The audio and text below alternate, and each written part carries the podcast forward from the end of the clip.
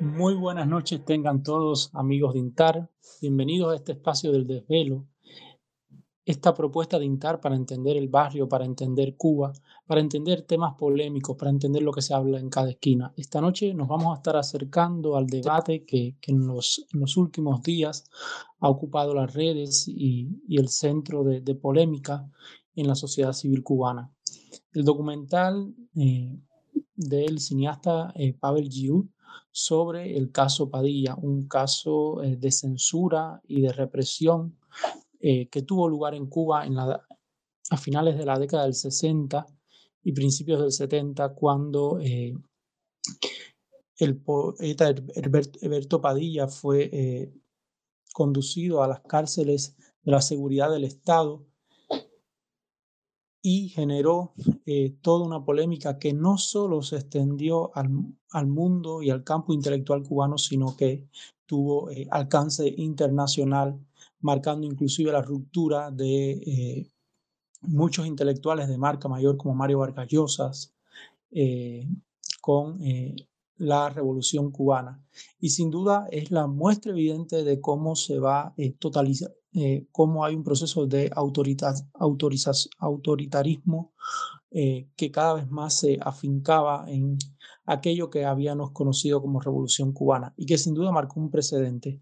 Para esto, en la noche de hoy tengo dos invitados de lujo.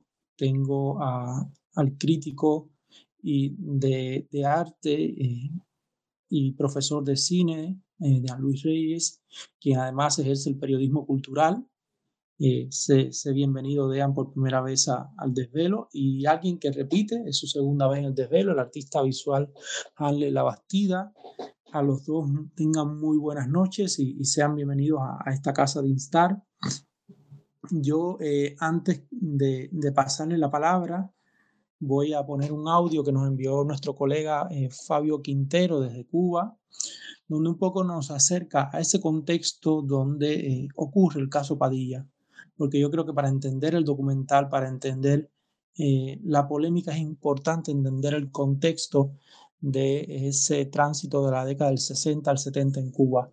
Yo voy a reproducir ahora el audio de, de Fabio, donde nos responde cuál era el contexto en, en esa Cuba de los finales de los años 60.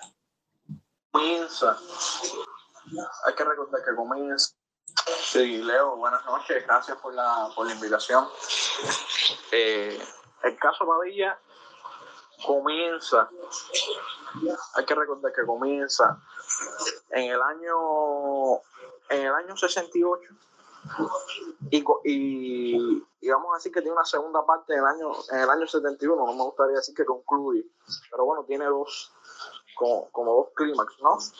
En, en, esos, en esos años hay un contexto histórico de,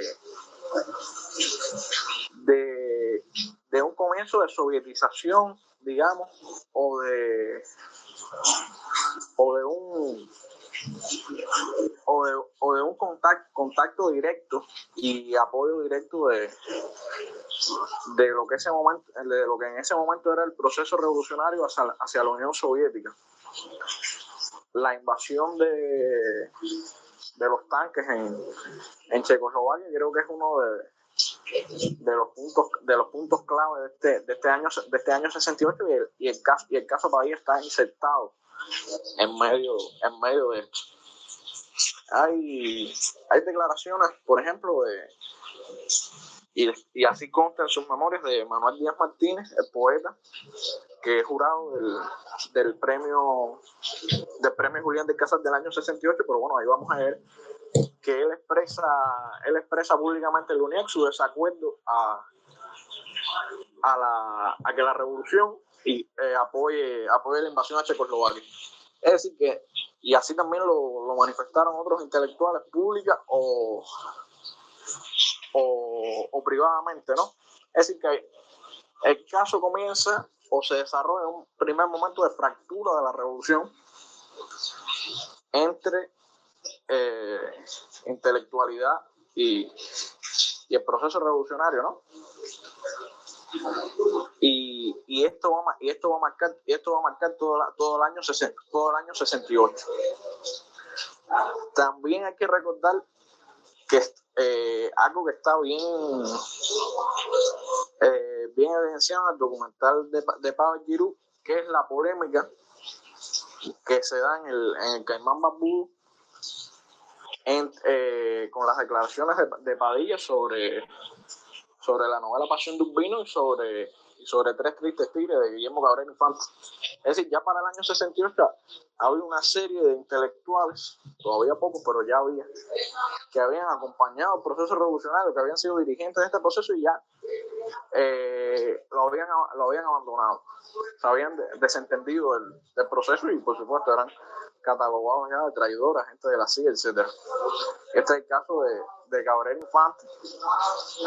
Y entonces esta, esta polémica que se desata en, el Caimán dinamita el, eh, el Caimán más se, se, cierra, se cierra el Caimán, recordemos que ahí estaba Jesús Díaz.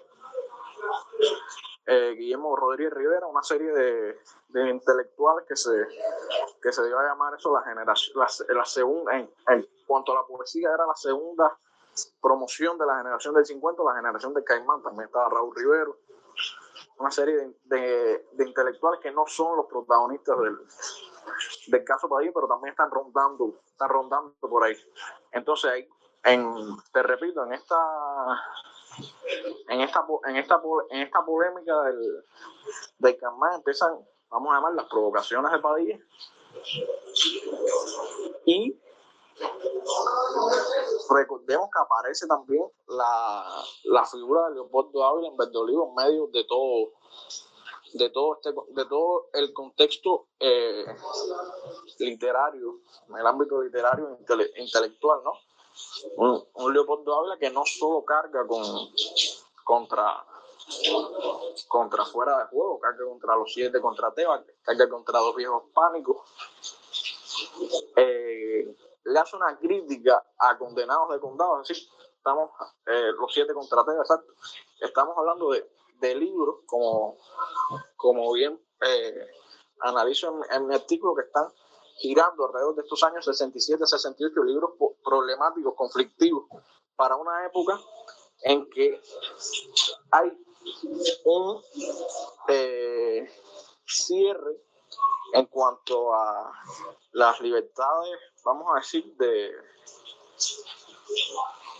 editoriales que se habían, que se habían dado en los, en los años previos, ¿no? Es decir, a partir de, a partir de, de este año 68, no vamos a ver en toda la década del 70 un libro crítico, no como fuera juego, sino como condenados de condado, que, que, no llega, que no llega a tener la, la crudeza y la, la mirada y la mirada aguda de fuera de juego, pero también es un libro que no, que no, que no termina de gustar, ¿no? Más allá de, más allá de, de su autor, de Norberto Fuentes.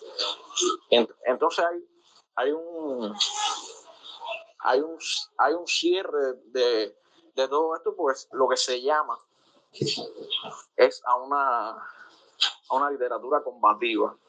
Es decir, no hay espacio para el intimismo, no hay espacio para, para la lírica, se clama por la antipoesía,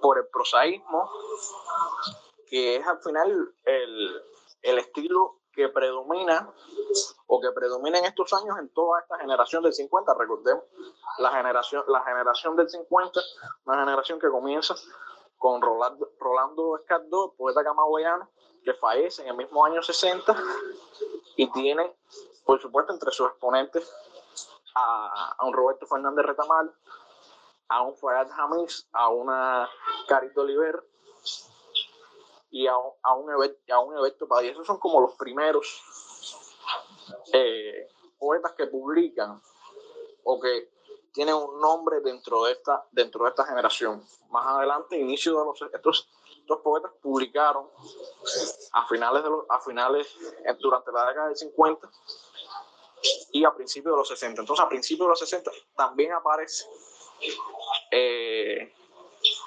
aunque ya habían publicado anteriormente también, no, pero aparecen con, con libros relevantes, pudiéramos decir, eh, un Pablo Armando Fernando, César López, Manuel Díaz Martínez,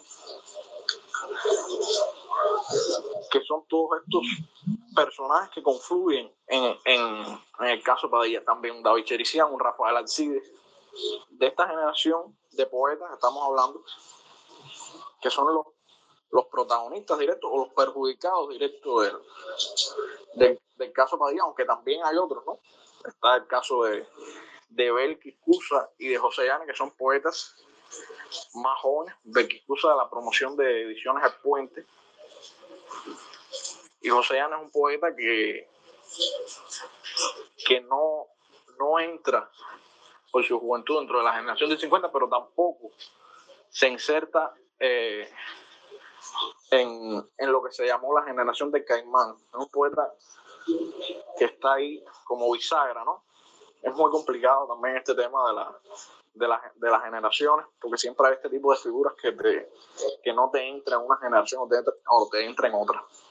Entonces, este es, este es el, el contexto, ¿no? El contexto que comienza a ver la, una cerrazón eh, ideológica, una cerrazón política que incide en la literatura y que está, y que está marcado por lo que sería este proceso de sovietización o de, o hermanamiento o de relación directa, muy directa con, con, con la Unión Soviética.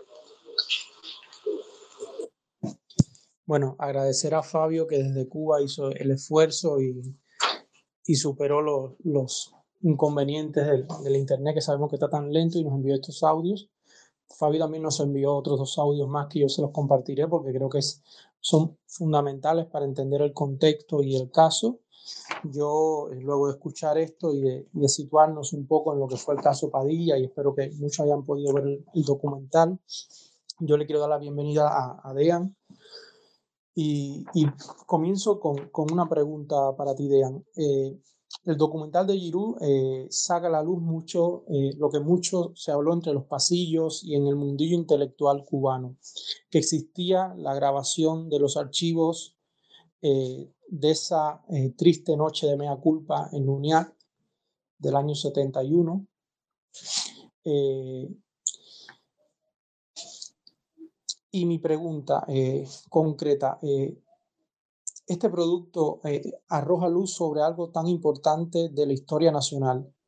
¿No debe ser eh, abierto eh, este tipo de materiales cinematográficos a la ciudadanía, sobre todo pensando en el peso que tiene para la memoria histórica, pero también pensando en un movimiento como es la ciencia abierta, que hoy se toma cada vez más fuerza en las academias y en los espacios de producción del conocimiento?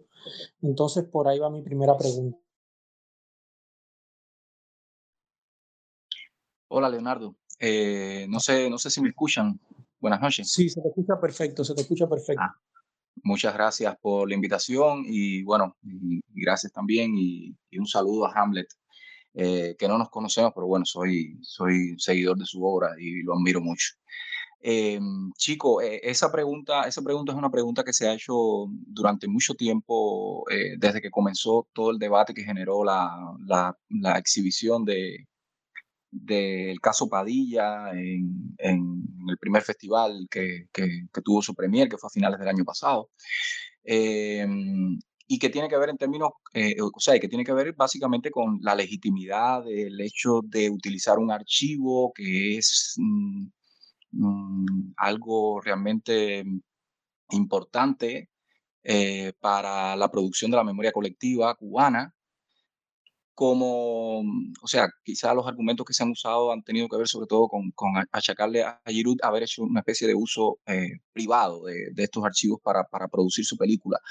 Eh, yo creo que, que, que, nosotros en Cuba tenemos casi siempre el hábito de llevar, de, o sea, de estos maximalismos con los que muchas veces trabajamos hace que, que a veces nos veamos los matices y el hecho es que, bueno, eh, Pavel Giroud, uno puede compartir o no sus argumentos, pero él los ha dado públicamente y ha defendido públicamente lo que él quería hacer. Él ha dicho básicamente sus, dos fundamentos, los dos fundamentos esenciales de, su manera de trabajar el archivo de esta, de, esta de este acontecimiento que ha permanecido oculto más de 50 años, al menos las imágenes, es que, bueno, que por un lado él tenía que preservar a su fuente, la persona que, de la cual obtuvo los materiales, también que bueno, que había ciertas demandas a partir de la pieza terminada, mm, a partir de las cuales el, material original tenía que, tenía que mm, protegerse a partir de ciertos elementos de, copyright y demás, y también la cuestión de que, de que bueno, de que él, en el futuro tendría que difundir esto. Yo creo que eso, mm, o sea, que tendría que difundir ese material íntegro.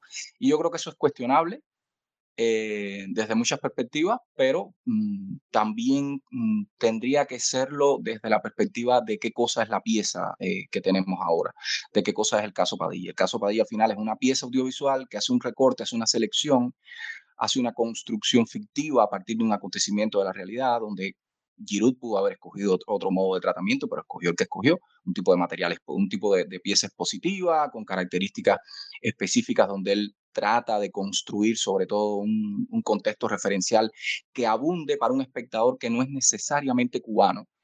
Em, para que abunde en torno a estos hechos. O sea, ¿qué constituyen estos hechos? ¿Qué importancia tienen? Evidentemente no lo vamos a leer de la misma manera desde el contexto enterado de los cubanos que de alguna manera pertenecemos al mundo em, de, las artes, de la historia, de la historia cultural, a los intelectuales, digamos.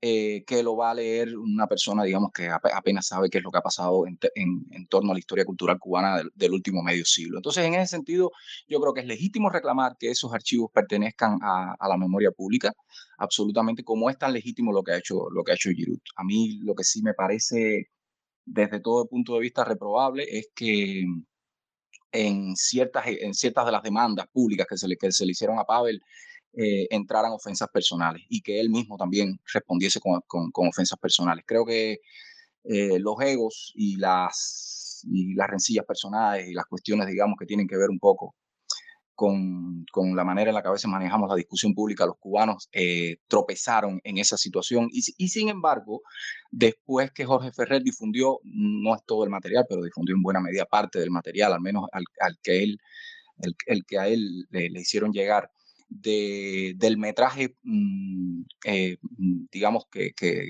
crudo de, lo que fue esa noche en la UNIAC, uno mm, puede entender mejor de qué se trata la idea de enfrentarse a este material eh, tal cual. Por ahí, hay, por ahí hay documentalistas que hacen esto eh, mucho. Hay sobre todo una gran película de, de, de Sergei Losnitsa que se llama El Bloqueo, que, básicamente se trata de, de manejar el, un material documental eh, de carácter histórico, casi sin intervención, lo mismo que hace a, menudo Wang Bin, un, gran cineasta eh, chino. Eh, pero Giroud pretendió hacer una pieza, digamos, mucho más mainstream, digámoslo así, rápido y mal, y que al propio tiempo maneje una jerga, mm, digamos, universal, que pueda entender alguien, como dije antes, no enterado del, del, caso cubano. Y yo creo que ahí cada quien tiene una parte de razón. Entonces, por eso mm, me, me, interesa matizar a la hora de responderte esta, esta pregunta, eh, porque mm, creo que en esa discusión a veces hemos, eh, nos hemos ido mucho a, a, o sea, a un tipo de discusión casi que de carácter beisbolero, ¿no? O, está, o, o, incluso futbolero, estamos con el Madrid o con el Barça, o estamos con Industrial o con Villa Clara. Eh, creo que esta discusión es mucho más compleja que eso, y perdonen la vulgarización.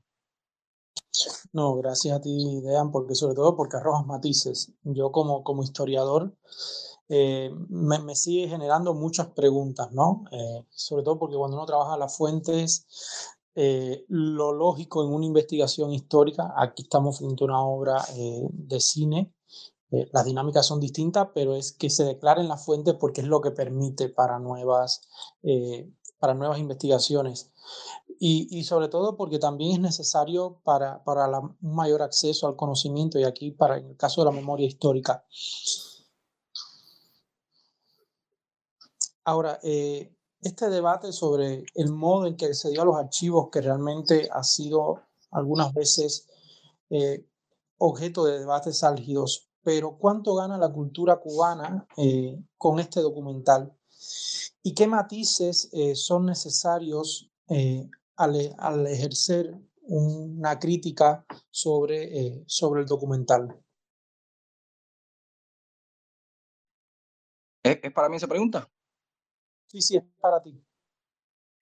Eh, chico, a ver, yo creo, yo creo que ah, hay, hay, que separar las discusiones. O sea, eh, hace años cuando yo trabajaba en, la Escuela Internacional de Cine y Televisión de San Antonio de los Baños, había una, o sea, yo viajaba diario en la guagua de, de, La Habana a, San Antonio y, y, hay, una, eh, una muy importante montajista del cine cubano que, que, teníamos una amistad, durante ese tiempo conversábamos mucho y ella había días que no estaba y después cuando volvía, yo le decía, oye, ¿qué te pasa? ¿Estuviste enferma? Y me decía, no, estaba trabajando allá. Y yo le decía, allá, me hacía, me hacía un gesto. decía, ¿allá dónde? Y me decía, allá con, con la gente del... bueno, yo, yo después entendía de qué se, trabaja, de qué se trataba. Estaba trabajando con, con la Oficina de Publicaciones del, del, del, Consejo de Estado. Estaba trabajando con los archivos. Allá la llamaban cada cierto tiempo a hacer trabajo, evidentemente, de montaje o de conservación o de preservación, no sé, del, del material que tenían guardado en los archivos de, de la Oficina de Publicaciones del Consejo de Estado y en los últimos meses alrededor del caso Padilla se ha hablado mucho de los archivos ocultos que hay en Cuba, los archivos del poder. Y creo que esos archivos, cuando tengamos acceso a ellos, descubriremos muchas cosas. Ah, ¿qué ha pasado ahora con este archivo? Bueno, este archivo ha sido apropiado de la única manera que yo creo que podía ser apropiado o que puede ser apropiado en este momento un archivo de, de, esa, de esa naturaleza, un archivo oculto en uno de esos lugares, que es a través del robo, a través de, eh, del hurto, vamos a usar quizá un término menos, porque no hay otra manera. O sea, eh, si queremos combatir la, la narrativa eh, autoritaria del poder en Cuba, tenemos que usar probablemente muchas veces procedimientos que no son los, mm, digamos, los éticamente mm, preferibles de, de, de, de, primera mano.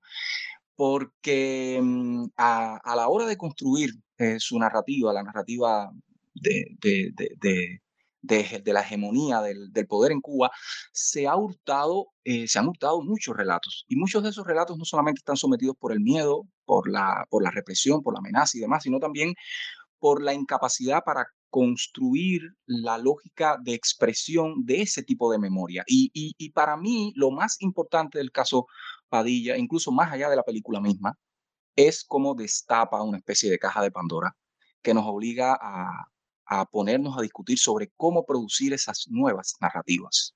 Y yo creo que eso es importantísimo porque está ocurriendo durante hace bastante tiempo en muchas zonas de la producción de conocimiento desde Cuba. O sea, yo pienso, por ejemplo, en, El cuerpo nunca olvida, el libro de, Abel Sierra Madero sobre la UMAP, que es un mapeo, una recogida de, de documentación, de memoria oral, de fotografías, de recortes de prensa, de hechos que no los va a hacer el poder.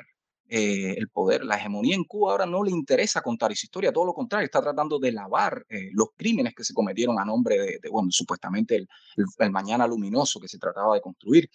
E, esa es una parte, esa, es una eh, cuestión, pero también pienso, o sea, pienso, menciono el, el, libro de Abel Sierra Madero porque de repente tiene que ver con también un hecho significativo de esta misma época, de finales de los 60, eh, donde ya eh, eh, la revolución cubana no, no, es algo necesariamente virtuoso. Y eso, por supuesto, se intenta, se intenta mm, reelaborar desde otra perspectiva, ocultar, embellecer, matizar para evitar enfrentarse a las cuestiones de fondo que, expresaba el tener campos de concentración donde estaban sometidos a trabajos forzados personas que eran desafectas o que no eran bien vistas por el, por el modelo de producción de la nueva ciudadanía en Cuba, digamos pero también eh, yo pienso en, prácticas de memorialización o de prácticas de producción de, lógicas de conocimiento sobre lo nacional, sobre lo cubano, de la producción de esos otros relatos que yo digo que están ahora mismo en el presente. Cuando uno se mete hoy en día en las redes o se mete en YouTube, que es un tema que a mí me obsesiona en los últimos tiempos y que estoy tratando de, indagar para construir una especie de modelo para escribir sobre eso, eh, tú te das cuenta que hay una cantidad desde, desde estos mismos chats, desde estos mismos intercambios, desde los canales de mm, presuntos influencers o de otras personas que básicamente tratan temas que tienen que ver con la historia de Cuba o con asuntos cubanos, digamos, de tradiciones o cosas así, hasta los canales que hacen los mismos cubanos que están dentro de Cuba, documentando la realidad, haciendo lo que no hace el noticiero de la televisión, haciendo lo que no hace el periodismo cubano, preguntándole a la gente simple, la gente esa que nunca sale en, en los medios oficiales ahí hay un proceso de producción de historicidad que es muy serio, que, que, que es e, enormemente destacable y que además lo que a mí, mm, lo que yo más aplaudo es que todo eso está creando un repertorio con el cual el historiador de mañana va a poder trabajar. Y ese no es un repertorio privado. Y ese no lo tiene ni Pavel Giroux, ni lo tiene el Departamento de Publicaciones del Consejo de Estado. Ese, eso de repente está en las redes. Eso con eso de repente podemos, eh, está trabajando mucha gente, mucha gente trabajando con eso. Y eso da lugar a una nueva manera de entendernos. O sea, ya el proceso incluso de la contrahistoria que, que, se ha hecho durante mucho tiempo a la hora de discutir las lógicas propias de, producción de la, de la, hegemonía del castrismo, eh, ya está dando lugar a una lógica mucho más naturalizada de hablar sobre nosotros fuera de los canales, digamos, del, de, de la producción de, de discurso y de la producción de relatos que tiene que ver eh, en el caso del poder en Cuba con una especie de, lógica de ventrílocuo, o sea, de reiterar eh, las mismas cosas que le convienen a la hegemonía. Entonces, eso a mí me parece decisivo. Y yo creo que el caso Padilla es apenas un capítulo aquí. ¿Qué pasa? Que es un capítulo que se ha convertido en una especie de, catalizador de discusiones. Para mí lo importante de esto es eh, las discusiones que van a venir. Porque el caso Padilla claro, es, es, es, destacable, es importante. El caso Padilla es una bisagra en, eh, destacadísima desde el punto de vista histórico, tanto dentro de las lógicas de, producción de la hegemonía desde la perspectiva del campo intelectual en Cuba, porque fue un momento de ruptura. De repente, eh, la buena prensa que tenía entre los intelectuales europeos, estadounidenses, digamos, de izquierda, eh, la revolución cubana se acabó, o, o al menos mm, se opacó bastante, y también quedaron claros cuáles eran las reglas del juego. Si antes no se tenía claras aquí el, el hecho de, de, poner en evidencia, de hacer visible el panóptico, al menos para esa gente que fue invitada especialmente esa noche para que estuvieran presentes en el presunto mea culpa de Padilla. Eh, el poner, el dejar las reglas claras, o sea, hizo, hizo que, que, todo el mundo tuviese, estuviese muy claro lo que podía hacer. O sea, ahí te quedaba oírte o gritar bajito eh, o obedecer. Y, esa, y eso mm, nos trae al presente, o sea, eh, que esa es una, una conexión que, bueno, probablemente más, más adelante podamos hablar de eso, pero que es una conexión que yo creo que el, que el documental no hace bien. O sea, la, la, idea de proyectar un arco dramático donde, el cual, donde, lo, lo donde se, se, se, haga evidente que ese, ese fenómeno hoy en día es mucho peor en Cuba. Hoy en día está, de hecho, ya incluso naturalizado el hecho de, de mandarte a callar eh, de las maneras más disímiles e incluso más violentas posibles. Sí, yo, yo mientras te escuchaba mm, me quedaba con dos ideas. O sea, yo creo que, que el debate lo que ha generado nos habla también de una sociedad civil y de un campo intelectual que cada vez se complejiza más. Y eso es ganancia, eso es ganancia ciudadana, eso es ganancia de, tejido eh, cultural y social, eh, aunque ahora no lo veamos y sobre todo el debate cívico eh, asentado, reposado e inteligente. Y lo otro es que yo creo, eh, vean que, que para, para, los historiadores, que yo no sé si yo lo logre ver, ¿no? Pero dentro de unos 100 años, cuando se comiencen a hacer estudios, quien se dedica a la microhistoria va a tener en, en, en el periodismo ciudadano y en el trabajo de, de muchos youtubers que lo han hecho bien, con, con, la medida de sus posibilidades, van a tener un buen material para hacer muy buenas investigaciones. Yo en eso coincido realmente contigo. Pensaba en Carlos Imbru y el, y el queso y los gusanos, esa gran, ese gran libro de la microhistoria italiana que, que tiene mucho que aportar para, para entender eh, lo que ha sido el ciclo totalitario en Cuba. Eh, yo, una última pregunta. Eh, ¿Qué responsabilidad pone este documental y el debate en la cancha de la sociedad civil cubana, eh, en, el pronunciamiento cultural independiente? Pues yo creo que muchas, yo creo que muchas, yo creo que eh, tiene que ver con, una, con, con la cuestión, sobre todo, eh, o sea, si, si, miramos esta película, nos damos cuenta de que a mí, a mí, a mí hay un tema que, que me obsesiona con con las imágenes que, mm, que, esta película eh, pone a nuestra disposición y es el cómo el, el, propio tratamiento de la puesta en escena de, de, de, la situación dramática que se estaba dando ahí en la UNIAC esa noche ya estaba implicando también una manera de impartir justicia o, o digamos de administrar el escenario eh, de, de, lo democrático donde todos deberíamos tener el acceso al, al mismo al mismo nivel de respeto por, por, por las ideas propias y sin embargo, es muy curioso eh, y a mí me llama la atención que, que, que ya el material al que echa mano mm, Giroud eh, tiene un premontaje. Él, él, dice, él mismo ha dicho que él no está muy claro eh, qué versión es esta con, con la que él encontró, si es la versión, digamos, más, más, más primaria o es una versión que, que, fue, que fue ya después reelaborada, al menos de manera, mm, de manera cruda, para que la viese, bueno, el que era básicamente el destinatario primario de, de, de esta película, de este registro, que era Fidel Castro, y el aparato de administración de, bueno, el aparato de inteligencia en Cuba. Pero, pero hay una cuestión que es que, es que cuando Padilla empieza a mencionar a, a, a las personas que él, eh, que, él, que, él, que él comienza a poner en evidencia allí como eh, gente que piensa igual que él y que él los empieza a señalar y demás, hay una cámara Bolex que está en, en mano, o sea, básicamente la, el registro de, de, esta reunión se hizo con dos cámaras, una desde la derecha y otra, desde la izquierda, encima de sus trípodes. Hay un momento en que, los ve, en que los vemos. Esto lo dirigió Santiago Álvarez, por cierto, el renombrado documentalista cubano El ICAI, uno de los hombres de confianza mm, de Fidel Castro, fue su, cineasta personal durante las primeras décadas de la revolución.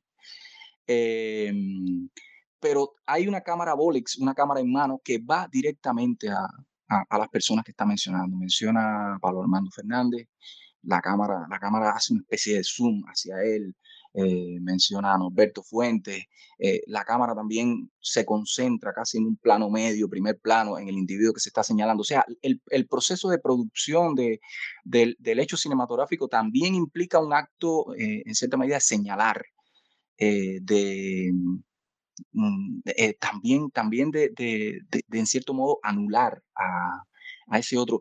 Y, y, aquí yo creo que desde la perspectiva del cine, mmm, a mí me interesa mirar esa cuestión escópica, esa lógica escópica, la lógica del mirar que tiene el cine, de cómo eh, mmm, las historias que tengamos que producir a través de ese propio acto de mirar eh, reconstruyan la dignidad de muchas de esas personas en este caso no hablo de personas concretas con nombre y apellido, ni siquiera los que mencioné antes, sino de sujetos sociales, de, de grupos incluso que han sido ninguneados, que han sido difamados, que han sido perseguidos, que han sido reprimidos. Yo creo que ahí hay un proceso de responsabilidad que para mí, por ejemplo, o sea, tú me hablabas de la responsabilidad que tendría la sociedad civil. Para mí, yo creo que eso, eso ya se está haciendo. O sea, solamente en los últimos eh, ocho meses han, se, han, se han exhibido alrededor de cinco piezas documentales eh, de, mayor o menor ambición que tienen que ver con eh, reconstruir lo que ha sido el proceso de estallido ciudadano que ha ocurrido en Cuba en los últimos dos años. O sea, hay, alrededor de cuatro piezas documentales que, que, que, yo he tenido acceso hace pocos meses en torno a los sucesos del 11J, pero hay otros que, que construyen, hay uno, hay uno maravilloso eh, que está ahora mismo en proceso de, producción, pero que pude ver un primer corte, eh, que, que, hace, que hace un arco dramático desde los hechos de San Isidro hasta la explosión del 11J y la represión posterior. O sea, o sea reconstruye una, una cadena de hechos que si algo eh, tenemos que tener en cuenta, volviendo al tema de la responsabilidad que tú me mencionas, es que el poder, al poder le interesa borrarlos, le interesa que nos olvidemos de eso que eso no pasó, o al menos imponer en su, en su conflicto por, por la verdad eh, en ese trabajo de la hegemonía, eh, tratar de imponer su versión de los hechos. O sea, esto fue vándalos, lanzaron piedras, apedrearon tiendas, saquearon, etcétera, para anular cualquier eh, legitimidad a los reclamos, por ejemplo, del 11J en este caso, como mismo se, hecho, se, hizo con el 27N, como mismo se hizo con la gente de San Isidro, como se hizo con todos los artistas que reclamaron y que se opusieron al, al, al decreto 349. O sea, ya hay piezas audiovisuales que están haciendo eso y lo están haciendo a partir de, de, de, de, la, de la actitud, de la postura de no colocar, de no poner su cámara en, eh, en manos de esa, de esa dimensión represiva en, en la que siempre estuvieron hasta ahora. Hay, hay, otro gran documental que, donde eso también se hace evidente, que es En un rincón del alma de Jorge Dalton, donde se ve desde, desde el proceso de, de, de detención y eh, prácticamente lo que documenta es una racia en la calle de, de, de un grupo de, sujetos queer en una calle de La Habana a finales de los años 60 eh, y después incluso aparece es una casi una cámara policial cuando ya esos individuos están eh, en, una unidad policial los están hasta hasta rapando Eh, eso, eso es un material de archivo que encontró Jorge Dalton mientras trabajaba en la televisión, según él ha contado, y usó en ese documental, en Un Rincón del Alma, que es un documental sobre Lichi Diego, eh, que es maravilloso. Y ahí también te das cuenta que esa cámara es una cámara que culpabiliza, que señala, que en cierta medida forma parte del, del aparato de, reproducción de la represión. Y, lo, y, y, para mí lo importante es liberarnos de esas lógicas del mirar. Yo creo, yo creo que eso es fundamental y va al fondo del tipo de audiovisual, ya que estamos hablando de una película, que tendríamos que hacer en el futuro para ser respetuosos con, esa, con ese acto de responsabilidad que tú me mencionas. Muchísimas gracias, Dean. Te pido que, que te quedes en línea eh, para, para, la segunda parte del programa, que es el debate. Antes de pasarle la, la palabra a Hamlet, eh, yo mmm, quiero recordarle que hoy vamos a dar los premios del concurso que lanzamos por el aniversario del desvelo. Así que si participaste y te quedas al final, eh, aquellos que, que saben que enviaron sus propuestas, bueno, tendremos premio para eh, los que enviaron los mejores temas, los temas que pueden ser más interesantes para abordar en el programa. Bueno, Hanley, buenas noches y, y, bienvenido a tu segunda vez como, como invitado en el desvelo. Hola Leo, hola eh, Jan y a todos los que están escuchando. Espero que me oigan bien. Y bueno, nada, eh, el sí. tema es bastante complicado, ¿no? Yo, yo quiero eh, provocarte con una primera pregunta y sobre todo por, porque te invité porque creo que combinas eh, la vivencia del artista, del ser humano, pero también con un profundo trasfondo teórico de, de, todo lo que se ha vivido, sobre todo porque a través de tu obra te acercas a, a los efectos del totalitarismo. Eh, en tu criterio, porque esto es algo que, que se ha hablado mucho eh, en el debate eh, ¿Se burla Padilla de la seguridad del Estado o es un ejercicio del mea culpa, de mea culpa producto del terror de lo vivido en, en esa jornada de encierro en Villamarista? Eh, a mí siempre me albergó la sospecha de, la burla que él hace. Yo, eh, al ver el material, al ver los fragmentos que, hay, porque eh, definitivamente siguen siendo fragmentos, yo creo que él no se está burlando de ninguna manera de eso. Eh, creo que Padilla está actuando en lo que un instructor, que es como se le llama técnicamente, lo que, lo que es un interrogador, le, dijo que tenía que hacer. Eh, yo sé que al principio del programa hubo una pequeña eh, crónica, una pequeña cronología de lo que ocurrió en ese momento, aunque por supuesto que faltan muchísimos matices tanto en la pequeña cronología como del material eh, del documental en cuestión de que estamos hablando acá.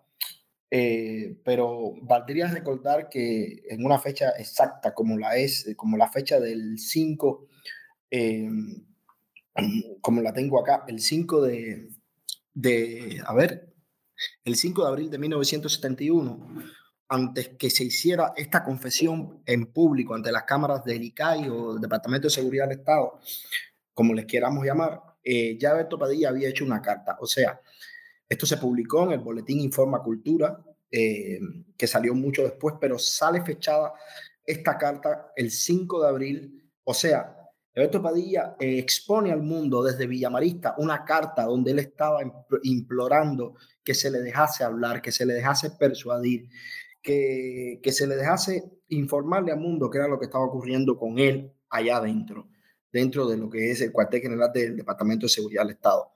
Entonces, eh, eh, es un calco. Él realmente actuó, eh, actuó lo que le dijeron que tenía que hacer. Yo no creo que en, en más ninguna, en, en, ningún momento a él se le hubiese ocurrido tratar de burlar o de exorcizar un poco lo que había ocurrido ahí, porque Beto Padilla estaba so pena de, no se sabe qué, qué, con qué lo habrán chantajeado en, dentro de seguridad del Estado. También fue un proceso que vivió. Eh, su pareja, su esposa en ese momento, Belkis Cusamaleno, y, y uno ve la similitud de la carta, de esa carta del 5 de abril, con lo que él dijo ese 27 de abril, y, entiende un poco la racionalidad. También lo puedo vivir porque en, en, mi experiencia propia eh, vi el actuar de, de, de, los interrogadores hacia mí, vi la manera en que ellos ejecutaban eh, el, el, sistema de, de interrogatorios y, y, a mí me parecía que los interrogadores estaban actuando. Me parecía que estaban haciendo algo de película. Yo me, reía. Ellos me, me, decían, mira, esto no es un teatro. Eh, por favor, acaba de entender de que tú estás en Villamarista y esto no es un teatro, esto va en serio. Porque mm, a uno que vive en un mundo de, diferente, en un mundo de, de libertades eh, o conciencia de tener esa libertad de expresión o interactuar con ella, con los amigos, con los activistas, con las personas que entienden esas formas de una manera más expansiva, no le puede caer en la mente de que todo eso es real. Y, pero sí, sí es real, sí es real que, que haya un seguimiento desde los procesos de Moscú, desde los procesos de Praga, desde los procesos de Budapest, eh, desde los procesos de Poznan, en el 56 en el 68 después en Varsovia a la realidad de que vivió Padilla en el año 71. Y no obstante a eso, la realidad que también se vive hoy, ¿no? Es complicado porque hablar del caso también es hablar sobre la historia de Cuba, ¿no? Sobre la, la incidencia de esa sociabilización del miedo. Y para mí es muy importante entender el caso Padilla porque fue directamente enfocado hacia los intelectuales, a hacia, hacia, hacia, de alguna manera, hacia los artistas, ¿no? que, que, es parte también eh, muy fuerte de, de, mi investigación como, como, artista plástico, como artista, como creador, y es poder entender el conflicto que hay entre los intelectuales y el poder. Entonces ahí estamos viendo en el suceso de Padilla, en el evento este nefasto, eh, elementos de represión política, elementos de represión cultural, elementos de memoria histórica también, que también se está votando esto, del archivo, de la coacción, de la administración judicial, de la legitimidad del sistema penitenciario, de cosas que aún están muy vigentes hoy, porque de, los presos y presas eh, políticas y de conciencia. No sé si, si, si el, documental, por supuesto, el, documentalista tiene una, un foco, ¿no? Pero para mí es ineludible el foco que hay hoy con la, con la situación que hay en Cuba, donde hay artistas y también intelectuales y, y presos políticos de conciencia. Entonces, esta forma de represión social que se evidenció en ese momento, que además no fue un momento equidistante a, nada, estaba sucediendo el Congreso Nacional de Educación, que después se transformó en un Congreso de, Educación y Cultura, en el momento en que ocurre este escándalo de manera internacional. Y, además, eh, hubo un antecedente muy, muy, muy cercano, que no precisamente tiene que ser con la situación de, de Padilla ni los premios que hubieron. Eh, eh, anteriormente, ¿no? La situación de 68, sino también la situación de 68 de ese enero del 58, que se suele obviar bastante. Se suele obviar la carta, la carta de, autoinculpación y de arrepentimiento que hizo Aníbal Escalante en enero de 1968 un proceso que muchas personas lo ponen en marzo, pero en marzo básicamente se hicieron las conclusiones, eh, la seguridad del Estado, el Departamento de Seguridad del Estado y el Comité Central lo ponen en evidencia, ¿no? Pero, ¿por qué hablar de esto? Porque es muy cercano, muy cercano y muy cercana también la reacción. Y es exactamente casi lo mismo el calco cuando Eberto Padilla, eh, de Eberto Padilla comparándolo con, con Aníbal Escalante. Eh, claro, hubo un proceso anterior que fue de 64, pero nunca terminaríamos aquí de hablar de Marcos Rodríguez, ¿no? Nunca pues, terminaríamos de hablar aquí de, de, los procesos y las autoinculpaciones públicas, que son eh, algo muy, muy típico de, del sistema soviético, la sovietización en Cuba. Y de estos dos individuos que además eran parte de alguna manera de la cultura o del espacio intelectual o del espacio político o del funcionariado intelectual en Cuba, uno como fue Aníbal Escalante y el otro como fue el propio Padilla. En, el caso de, Escalante fue diferente porque hubieron 43 imputados, entre ellos cuatro mujeres, y fue en octubre del 67 y concluyó en marzo con largas condenas hacia ellos, inclusive se comenta que hubieron hasta varios suicidios en propio Villamarista, ¿no? Pero, ¿qué hay aquí? ¿Por qué, ¿Por comparo estas dos situaciones? Porque son muy similares las cartas, las cartas de arrepentimiento. Y al parecer ya hay como una especie de escuela, de forma de, de formación sobre cómo tú explicarle a, a la audiencia, al interlocutor, el terror personal que te lleva a ti estar en un proceso de tortura psicológica y interrogatorio eh, constante sin, sin juicio. Beto Padilla no, sufrió ningún juicio, nivel que tampoco. No hubo ningún juicio, sencillamente fue una eh, recomendación, una eh, manera de llevarlo a él a, arrepentirse de sus pecados, de sus ideas, ante su comunidad, ¿no? en este caso la comunidad de escritores. Y, y, esa manera de inducir ese, ese terror, ese, ese, espacio que, que, existe allá dentro de Villamarista, es una de las cosas que yo creo que le es muy efectiva a la seguridad del Estado. No se expone a ella misma. Ella no necesita exponerse. Ella sencillamente utiliza eh, al agravado o, al, detenido, como lo dicen ellos, para que, para que eh, toda la suspicacia caiga sobre él. A mí me hicieron firmar varias cartas, me hacían hacer varios informes de la misma manera y, y yo recordando lo que había pasado en todos estos casos, trataba de hacer algo similar, ¿no? Tratando de irme por, por, por, por, otras, otras cosas, no precisamente culpando a nadie ni, ni, esto, sino más, más, bien como dándole colores a, a, situaciones que ya existían y que ellos conocían previamente. Yo creo que se dieron cuenta al final y ya no me pedían más, que no hiciera más ningún documento, y me decían, tú le das mucha vuelta a, al asunto y no acabas de decirlo por lo cual tú estás aquí, ¿no? ¿Quién te pagó? ¿Cuánto le pagas? ¿Cuánto dinero trajiste? ¿A quién se lo vas a dar? ¿Y qué acciones vas a promover? ¿No? ¿Qué acciones tienes aquí? Cosas como esas, repetidas así durante tres meses, ¿no? Eh, no sé, eh, es... Eh, yo creo también que hay una cosa que, hay que resaltar, ¿no?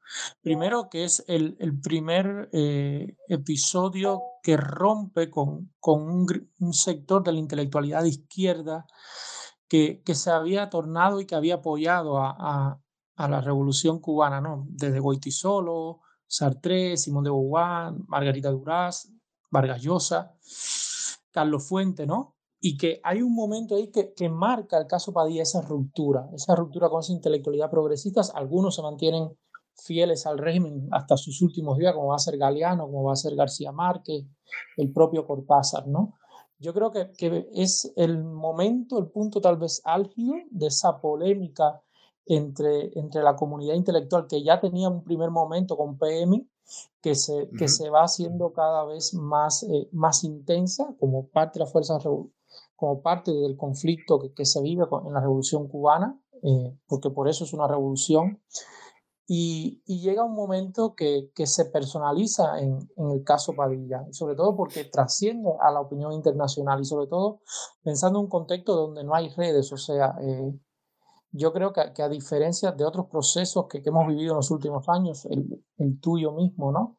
Eh, aquí lo, lo, que trasciende es que es un momento que el mundo está mirando a Cuba sobre todo porque uh -huh. es un contexto donde los procesos políticos eh, están siendo dirigidos por gente, o sea, donde hay un efecto gerontocracia, Sukarno, Khrushchev, eh, De Gaulle, y Cuba uh -huh. sigue siendo la novedad, ¿no? Y, y, si lo traemos al presente, un poco para ilvanarlo con, con, con, tu, con la segunda pregunta que te voy a hacer, y disculpa que, que no suelo hablar tanto, pero es un tema que me gusta porque soy historiador y, lo disfruto y he disfrutado mucho este programa contigo, con Dean, con, con Fabio, que intentó hacer una periodización a riesgo porque es un contexto realmente muy rico, donde los matices están por, por todos lados. Y yo, eh, la última pregunta que te voy a hacer para después pasar al debate, por, porque creo que hay gente aquí que también va a querer hablar, intervenir y aportar sus ideas. Eh, en tu condición de artista y, y, de, y expreso de conciencia, ¿qué elementos no podemos dejar de tener en cuenta para analizar y para comprender la trama del caso Padilla? Bueno, mira, el elemento que, que, no se puede dejar de tener en cuenta y que tiene que ver también con esta periodización que se, se ha hecho es que ese es un momento en que el poder y en la figura de Fidel Castro y de Raúl Castro eh, y de Ramiro Valdés, que era ministro del Interior, en ese entonces, bueno, eh, eh, eh, Sergio del Valle también estaba oficiando como ministro del Interior, es, el de la, forma en que el, el, poder cubano ya se institucionaliza con una política progresiva de represión sistemática hacia los intelectuales. Yo creo que eso es lo que es diferente al año 61, porque en el año 61 la, el, el, concepto de diversionismo ideológico no existía. Es un concepto que yo estaba bastante indagando en, en, en los archivos de dónde se origina y al parecer tiene que ver con, con la República Democrática Alemana y, y, y los checos. Ya en, en, yo hace poco encontré, hace apenas un, un, mes encontré que en la República Democrática Alemana ya se estaba hablando del, del tema de diversionismo ideológico en un texto del año 64. Entonces, es interesante porque en Cuba no había, eh, no, sabía, no hay una periodización de esto hasta el año 74.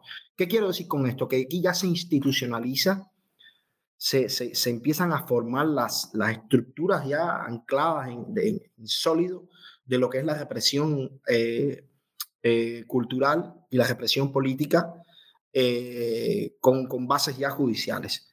Precisamente en el año 71, momentos antes del caso Padilla, si uno ve las publicaciones, estaba hablando de la ley de la vagancia, ¿no?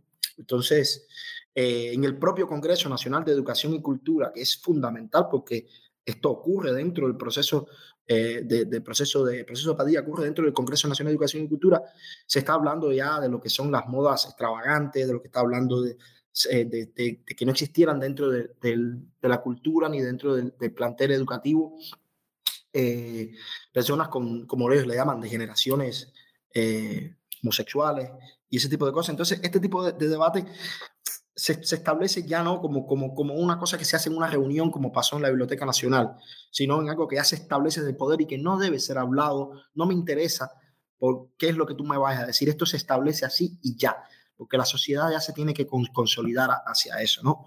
Y yo creo que el paralelo con, con el día de hoy es ese, cuando vemos las leyes cómo están eh, construidas en Cuba, cómo están edificadas, donde no hay ningún tipo de flexibilización hacia ellas. Y esto crea un paralelo entre, ese mismo momento, ¿no?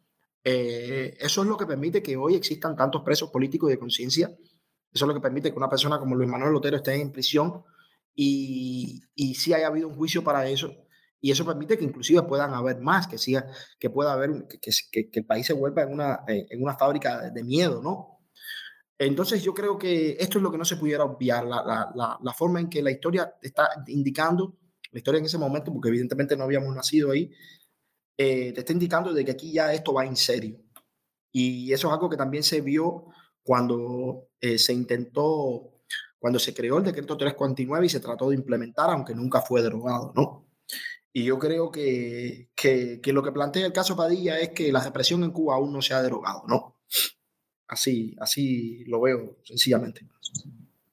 Sí, y sobre todo, Hanle, tú hablabas del Congreso de, eh, de, Educación y Cultura, y es muy importante porque ese Congreso también eh, en, en, un principio trata de, de robar ¿no? la influencia de cierta izquierda sobre eh, de la izquierda que tenía la Unión Soviética y marca una distensión, en un primer momento de distensión que, después se soluciona y que se refuerza ¿no? con la sovietización de la sociedad y sobre todo con la llegada de los subsidios soviéticos. Es un contexto realmente muy interesante ah, desde el punto de vista de la investigación histórica y desde, y desde el análisis. No, no, y Leo, mira, yo tengo una cita aquí que, que, que, es bueno recordarla, ya para terminar esta invención ya, donde, donde se instituye lo que es la censura, antes quedaba esto sí volando en el aire. En ese discurso del 30 de abril, Fidel Castro dice, por cuestión de principios hay algunos libros de los que no se debe publicar ni un ejemplar, ni un capítulo, ni una página. Ya al decir esto, él está instituyendo de que y, es lo que también hay que ver, que no es un fenómeno social, no es un fenómeno de las masas revolucionarias, no es un, de, las masas, de los obreros, de los campesinos. Es un fenómeno de, de, un, un, sistema omnímodo, totalitario, vertical, instituido por, por Fidel Castro. Y, y, hay que reconocerlo así, sin que se, eso sea eh, un problema, ¿no?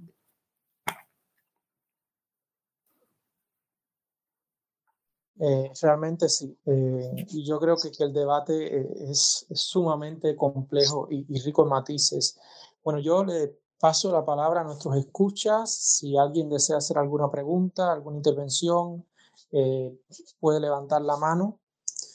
Bueno, empezamos con Saily. Saily, buenas noches, bienvenida al Desvelo. Te escuchamos. Hola, Leo, ¿cómo estás? Hamlet, Dean, Odean y a todos los que están por acá. Un gusto estar contigo. Eh, muy interesante todo lo que se ha comentado por acá, perspectivas espectaculares, como siempre, no era, o sea, no se podría esperar menos de los invitados. Eh, yo simplemente quería dar mi opinión sobre, sobre este documental de, del caso Padilla y todo lo que ha venido a desenterrar, sobre todo a nivel personal, sobre todo para mí, eh, que recientemente tuve varios interrogatorios, bueno, en Cuba, tuve varios interrogatorios con la seguridad del Estado Y a mí, bueno, en primer lugar, a mí el, el, documental del caso Padilla, el ver todos los videos, porque bueno, me eché todos los videos que estaban en YouTube, que había compartido Jorge, no, recuerdo el apellido. Y Ferrer. Ajá. Y entonces lo vi, lo vi casi, lo vi todo, todo el material que había, todo lo vi. Y a mí me dejó que yo casi que a punto de, de, de una, o sea, me dio una profunda tristeza, más que nada, me dio mucha tristeza ver todo, o sea, ver cómo le hicieron a ese hombre. Me dio mucha tristeza mm, ver cómo él intentaba o, cuáles fueron los mecanismos que él entendió que eran posible, que era posible usar para enfrentarse a todo lo que le estaban haciendo y para salir fuera de la cárcel, no libre, pero sí para no estar dentro de la cárcel en Cuba. Pero también me llamó la atención eh, cómo las herramientas, o sea, cómo las estrategias de la seguridad del Estado siguen siendo casi que las mismas. A mí me recordó, o sea, recordé mucho cuando todo esto que, que dice Padilla, de que él descubrió en seguridad del Estado, que él era un, eh, un frustrado, que él lo que tenía era, era como que frustración, no, no era frustración, como que era un, una persona llena de odio, una persona llena de rencor y todo aquello. Y es exactamente esas cosas, las mismas que me decían a mí en los interrogatorios con la seguridad del Estado me decían, porque te estás convirtiendo en una persona llena de odio, te estás convirtiendo en una persona llena de rencor, te estás convirtiendo en una persona llena de frustración. Ahora no recuerdo exactamente la, la palabra, pero, pero hay una palabra que a mí me resonó tanto, tanto, tanto, tanto. Y mientras eso me da tristeza, pues a mí me, me alegra también que esas cosas se sepan y me alegra también que estas cosas se comenten, porque esto podría darle muchas, eh, podría darle tal vez una ruta a seguir, conocer esto, conocer cómo reaccionar a esto, conocer que sigue siendo parte de su estrategia para que tú pares de hacer activismo en Cuba, para estas nuevas generaciones de activismo que estamos teniendo, de la cual yo fui parte de, y, y que sigo, creo que sigo siendo parte, pero ahora desde el exilio, y las que vienen también absolutamente. Una vez nosotros en Amarillo y Medio hicimos un space eh, de cara al 15 de noviembre, eh, que hablaba, donde hablábamos sobre cómo, cómo entrarle a una situación con la seguridad del Estado, cómo entrarle a un interrogatorio.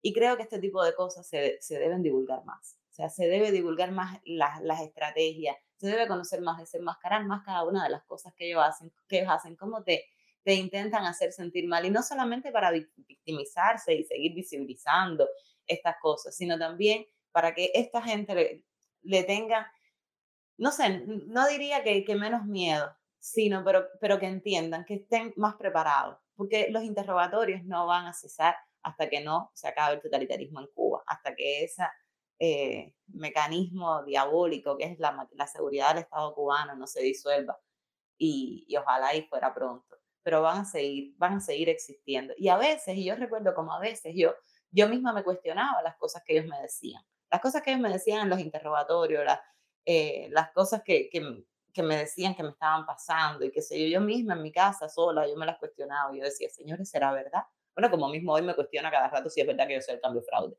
Pero, y, y, y, eso a mí me parece fundamental. Y eso es una de las cosas que, que, a mí me gustaría sacar de este documental sobre el caso Padilla, la posibilidad que nos da de decirle a, a, la gente nueva que está haciendo activismo, a la gente nueva que va a seguir saliendo, porque el activismo, hacer activismo por los derechos humanos en Cuba es ya inevitable, pues cómo funciona un interrogatorio de la seguridad del Estado y cómo estar preparado ahí, cómo estar eh, preparado para enfrentarse a, a, ese tipo de represión que es tan terrible mientras eh, logramos la libertad para el pueblo cubano. Gracias, Leo. Gracias a ti, Saili. Hay una historia muy interesante, eh, antes de pasarle la, la palabra a Fernando, de Milada Jarokova, Milada es una diputada eh, húngara que, vive la llegada del Estado totalitario y su historia ha sido llevada al cine. Creo que la película eh, yo la usé alguna vez en clase y es realmente eh, nos demuestra la historia de Milada cómo y, permite que la ciudadanía vea cómo los mecanismos son de larga data, o sea que es algo que está en la naturaleza del, totalitarismo de, matriz comunista, ¿no? Entonces yo creo que es algo que, hay que tener muchas veces en cuenta, que lo refuerza para el caso Padilla, pero lo refuerza tantas otras películas que se han acercado y, otros tantos productos de investigación que se han acercado al fenómeno, ¿no? Yo le paso entonces la palabra a Ulises Padrón, después a Fernando Almeida, después de Fernando Tania. Ulises, buenas noches y bienvenido al desvelo, te escuchamos.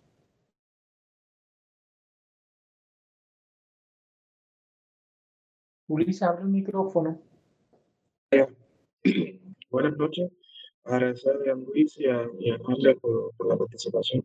Yo tengo, mm, yo estaba pensando eh, cuando Luis hablaba y cuando hablabas tú también, en toda la producción, eh, digamos, estética, porque no solamente la puedo remitir a la narrativa, sino a la literatura, eh, que ha producido, es decir, que se ha generado a partir de Mm, del caso Padilla, y, y, específicamente de esas eh, interrelaciones de la seguridad del Estado con los artistas, eh, que tiene, digamos, como una, que ha creado como esa, como casi como una red densa para poder entender este proceso. Y paradójicamente, el gran silencio que hay en torno a, a procesos como este dentro de la sociedad cubana. Es decir, a veces estamos frente a un fenómeno que es totalmente indiferente, así que no, que no, que no, no sabemos de ello, eh, no más que aquellos que están dentro del sistema de la cultura o que están o que son como iniciados en determinados temas. Fuera de eso no se sabe. Y, eh, y me causa como, como esa, esa paradoja, es decir, ¿cómo es posible esa eh, asimetría entre esa producción, pienso sobre todo en, todo lo que se ha generado en la literatura, por ejemplo, eh, Eliseo Alberto, Enrique, Risco, Enrique Risco, que sacó un libro no hace muchos años sobre el compañero que me atiende, si mal no recuerdo, eh, el mismo joven Edward que falleció recientemente, eh, y su libro, en fin, hay mucho, mucho, mucho, mucho y en cambio, a nivel social, eh, un fenómeno como este sigue siendo un tema para una élite específica, ¿no?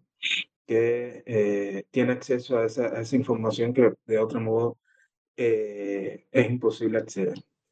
Y tiene que ver precisamente con esa, con esa maquinaria de la que hablaba Saily en breve, ¿no? de, de, los, de, esas, de, esas, de esos mecanismos para eh, silenciar y llegar hasta un momento hasta que se olvide completamente. Gracias. Gracias a ti, Ulises. Fernando, te paso la palabra. Buenas noches y bueno, me ha encantado de, estar en un espacio y escuchar a, a, personas como los ponentes que tenemos acá. Mi mayor respeto. A ver, para mí, toda esta polémica que se armó con el caso Padilla me pareció un poco llover sobre mojado y con más relevancia para, para reconstruir o tal vez reafirmar lo que ya se entendía del pasado cubano.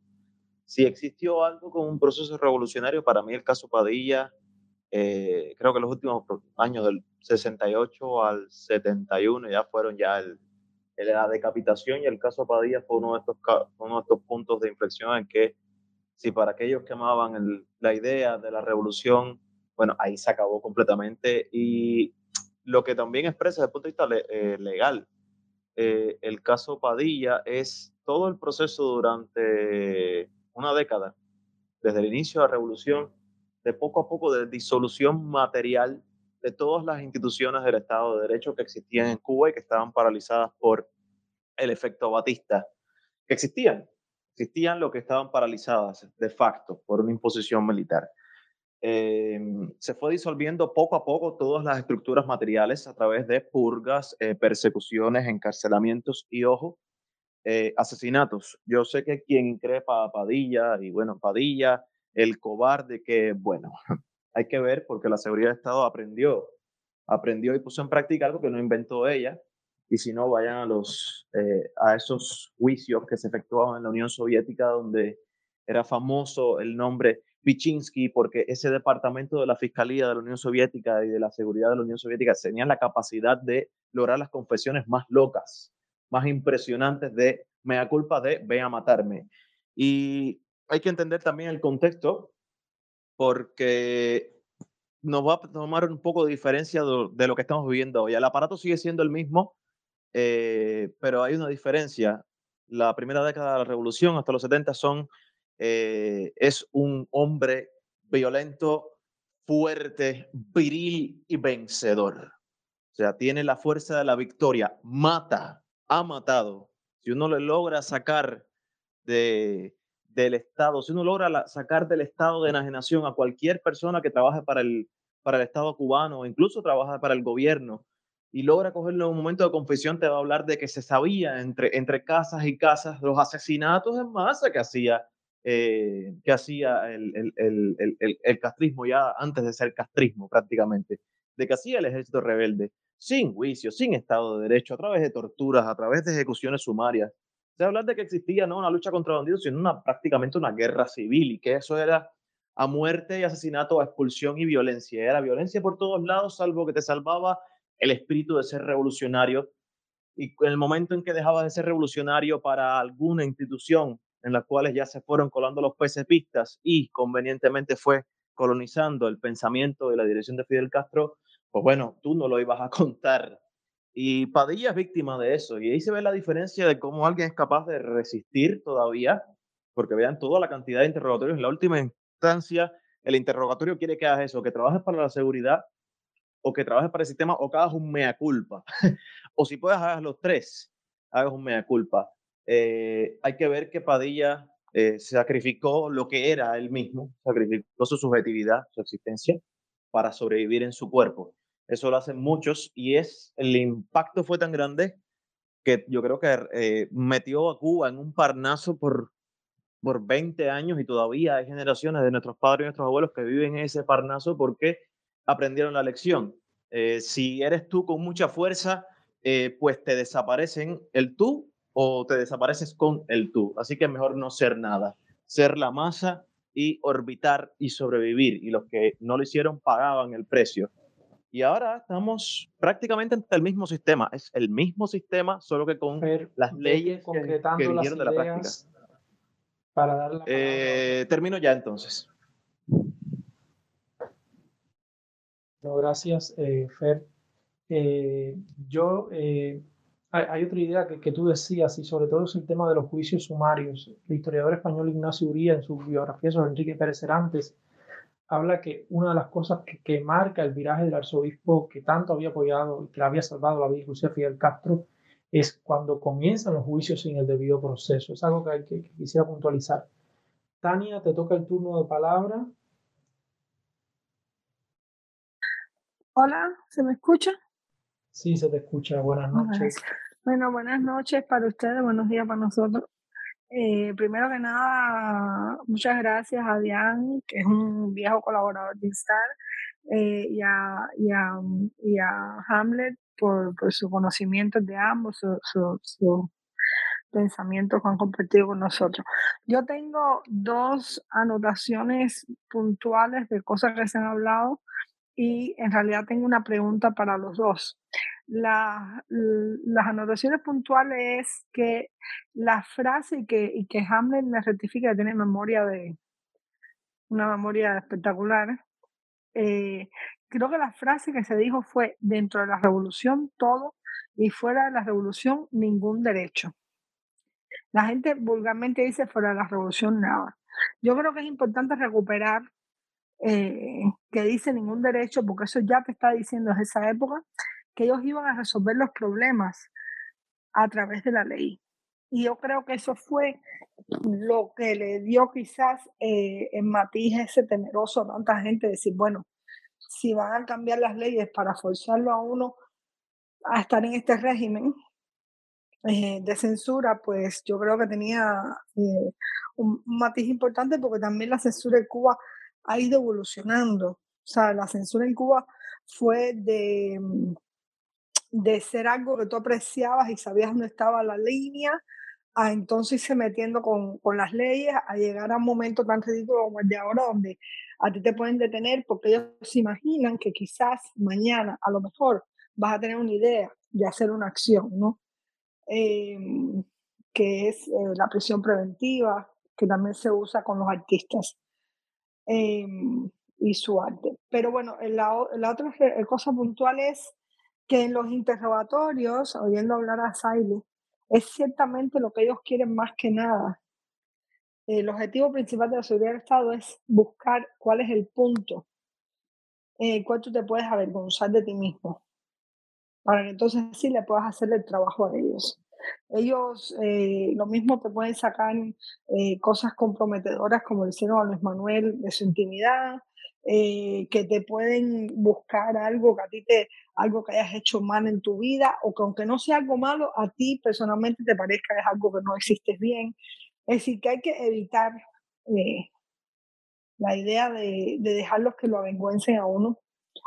bueno, esos son los dos detalles. Ahora, la pregunta que me hizo a mí yo no he visto el documental, yo no he visto la obra de Pavel, pero eh, lo que he escuchado es que ha sido eh, exitosa en cuanto a darle una conciencia a aquellas personas que no son cubanas de que Cuba existe una dictadura y las cosas están pasando. Entonces, dado si esto es así, esto respondería a una manera de actuar de nosotros los activistas que estamos todo el tiempo educando, mostrando, eh, debatiendo, rompiéndole mitos a, a, los que todavía están apoyando eh, la dictadura en Cuba. Entonces me, me trajo una pregunta este, toda esta discusión. ¿Quién va a tener derecho mañana o hoy a hacer esa historia de la que hablaba Bian, que es una historia que la estamos haciendo nosotros, es una historia que no es la historia que ellos quieren que se, que se escuche. Porque también escuché varios conceptos de, mm, o sea, más allá de la parte, eh, más allá de la parte financiera, de, de la parte de, del dinero y de, y de monetizar, me interesa saber cómo ustedes ven esta posible ya sea a través del uso de los documentos, de los archivos, de las memorias, de las cosas que hemos vivido. ¿Quién va a tener derecho a hacer esa historia? A construir esa historia y en qué lenguaje ustedes ven que se pueda construir. Dean, eh, Hanley, los escuchamos. Sí, eh, puedo empezar yo? Eh, yo. Yo creo que la memoria en democracia se hace entre todos. y si nosotros lo que estamos aspirando en Cuba es a, que, a precisamente quebrar ese verticalismo, esa, esa lógica autoritaria que desde arriba nos impone una manera de leer los hechos, de, entender los argumentos, de, producir lo histórico a partir de, de, la idea de que hay que legitimar una corriente dentro de los acontecimientos, eh, tenemos que empezar a entender que dentro de ese, mm, digamos, dentro de esa polifonía tiene que haber otras voces. Y yo creo que eso es algo, por ejemplo, e, eso es algo de lo, de, lo que incluso el, el propio proceso de, de, mm, de, o sea, de autolegitimación del régimen cubano, sobre todo a partir de los años 90, se dio cuenta y entonces empezó a tratar de introducir voces. O sea, e, eso está pasando todo el tiempo desde hace mucho, mucho rato. O sea, de, de repente se aparece Ambrosio Forné eh, reclamando a los escritores de la diáspora y rescata a los que son menos hirientes para el régimen. Y por último, en los años 2000, bueno, aparecen estudiosos que mmm, ya se atreven incluso a llegar hasta Cabrera Infante. Pero, pero ahí hay muchas voces que siguen absolutamente fuera. O sea, yo, yo viví, por ejemplo, en los años 2000 lo que fue sacar de los archivos el cine de Nicolás Guillén Landrián. Pero el cine de Nicolás Guillén Landrián se sacó sin su historia oscura. Se sacaron películas magníficas, películas extraordinarias, y la lógica de, mm, que nosotros exigíamos de, bueno, ¿y qué pasó? ¿Por qué escondieron esto? Casi siempre se iban a lo personal, lo que siempre pasa en Cuba. No, es que este tipo era problemático, este tipo fumaba marihuana, este tipo eh, se volvió loco. Bueno, pero ¿por qué se volvió loco? Y cuando uno excava, eh, uno descubre que Nicolás Guillén no solamente era un artista iluminado y un tipo, sí, ciertamente desajustado en cualquier tipo de realidad, en cualquiera. Fue un desajustado en Cuba, fue un desajustado en el exilio. Eh, pero, pero fue un perseguido político en Cuba en el exilio, bueno, eh, alguna gente no lo entendió del todo por diversas razones, pero, pero, en, pero en esencia fue un perseguido político, fue un tipo que estuvo preso eh, y que recibió electroshocks. Em, y, todo ese, y todo ese trabajo de rescatar la voz que le había sido negada a Nicolás Guillén Andrián, no solamente lo hicimos a través de sus películas, lo hicimos a través de reconstruir eso. O sea, esa vida que le, que le obligaron a vivir a Nicolás Guillén Andrián desde el momento en punto en que se convirtió en, en una persona no grata, primero en el ICAIC y después, y después en Cuba. O sea, pasó por la sala Carbó Serviá, vivió una serie de situaciones enormes. Ahora, de hecho, hay un, hay, un, hay un documental en Cuba que se ha atrevido a tocar eso, el documental que acaba de hacer eh, Darana sobre, sobre la historia de Nicolásito, que va más sobre, sobre el hombre que sobre su cine. Entonces, todo eso, todo eso yo, yo creo que es un proceso de, de, producción de voces que tenemos que hacer. Yo creo que se está haciendo todo el tiempo. Todo el tiempo está apareciendo. De hecho, ahora, ahora, mismo, ahora mismo yo creo que ayer, o sea, esta misma semana, estas mismas últimas dos semanas, hemos vivido eso mismo. O sea, eh, con el equipo Cuba al clásico y la pelota es enormemente cultural. Eh, en Cuba eh, se han tratado de, de, de borrar todos los procesos de, de, de, criminalización que ha habido con, con la gente que, que, que, lo mismo ha abandonado delegaciones y a eso se les califica como desertores, que, que a quienes han decidido por su cuenta que ellos quieren ser profesionales y han abandonado el país de las maneras que han encontrado.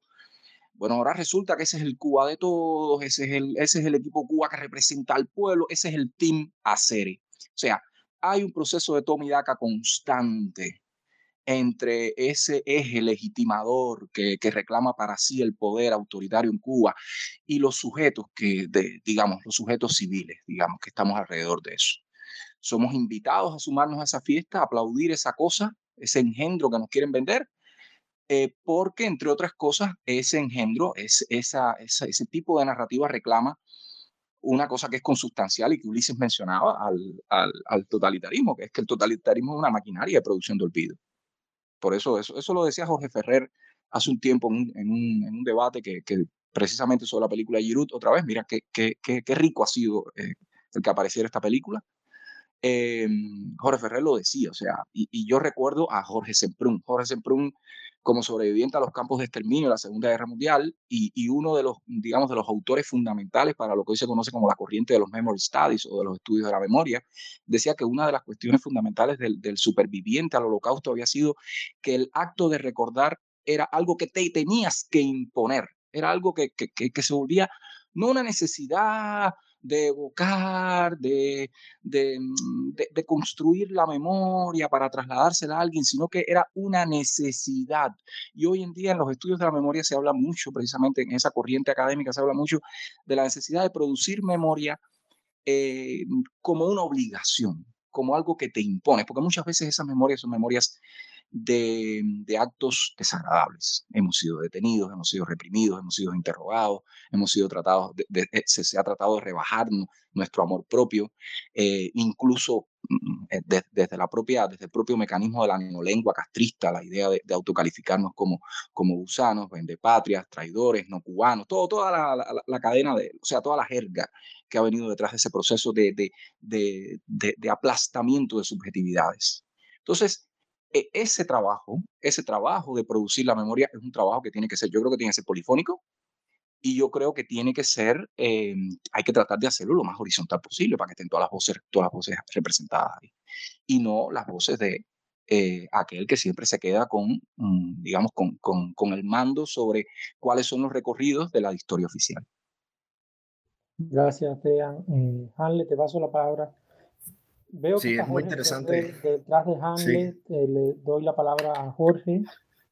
Eh, yo creo que pudiera durar tres horas esto, ¿no? eh, Pero sabes que yo me paso de las dos, ¿eh? Sí, sí. Bueno, a mí me parece que es muy interesante lo que están apuntando cada, cada uno aquí y las preguntas que hace Tania, las ideas que también dio Sail y lo que decía Diane ahora. Es muy interesante eh, porque yo recordaba mucho todos los testimonios que he leído y que algunos que he conocido que vivieron cuando estaba yo en Villamarista. Y yo recordé mucho el testimonio precisamente de, de Berto Padilla, también el de Reinato Arena, también el de tanta gente que han pasado por ese mismo lugar y que se acercan bastante a uno en la condición de creador. Eh, a mí, por ejemplo, les voy a poner un caso específico. A mí se me prohibió, eh, sin embargo, a otros que estaban detenidos ahí, encarcelados conmigo, tenían acceso a literatura, tenían acceso a lápices y ese tipo de cosas. A mí se me prohibió hoja literatura y un lápiz. Yo le preguntaba a los interrogadores de por qué a mí no me daban esto. Ellos me decían, porque, porque tú no estás aquí para, para, para recordar y para entretenerte, tú estás aquí para que nos hables de los hechos. Y el gesto este obligado de recortar, ¿no?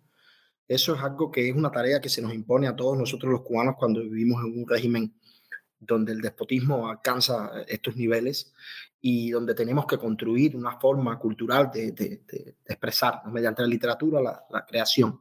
Es un hecho en sí de resistencia.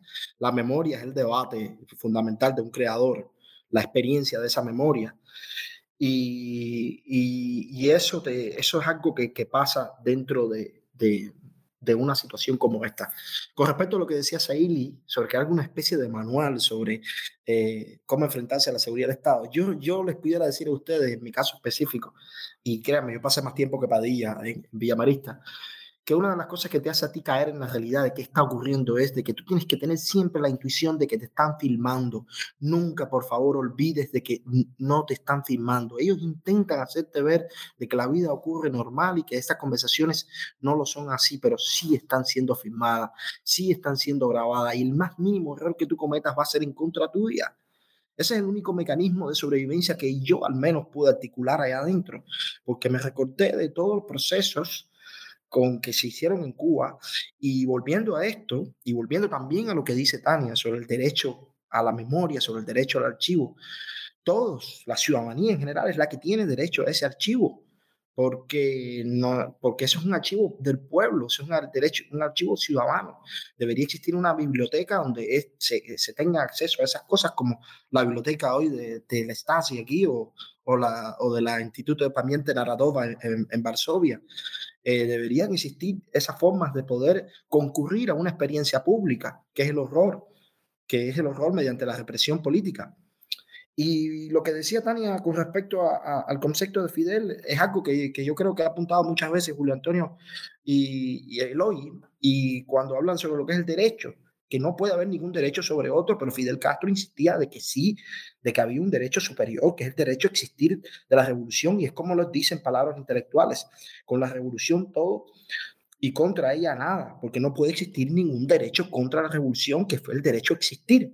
Y eso, es, eso debería desaparecer ya, porque es que, que, que, ¿cómo podemos hablar de, de, la misma manera que pudiera decir el, derecho a, que exista la, no sé, amor libre, ¿no? Eso es una abstracción. Y basada en esa abstracción, eh, se hizo una república penitenciaria, una república de, punitiva completamente.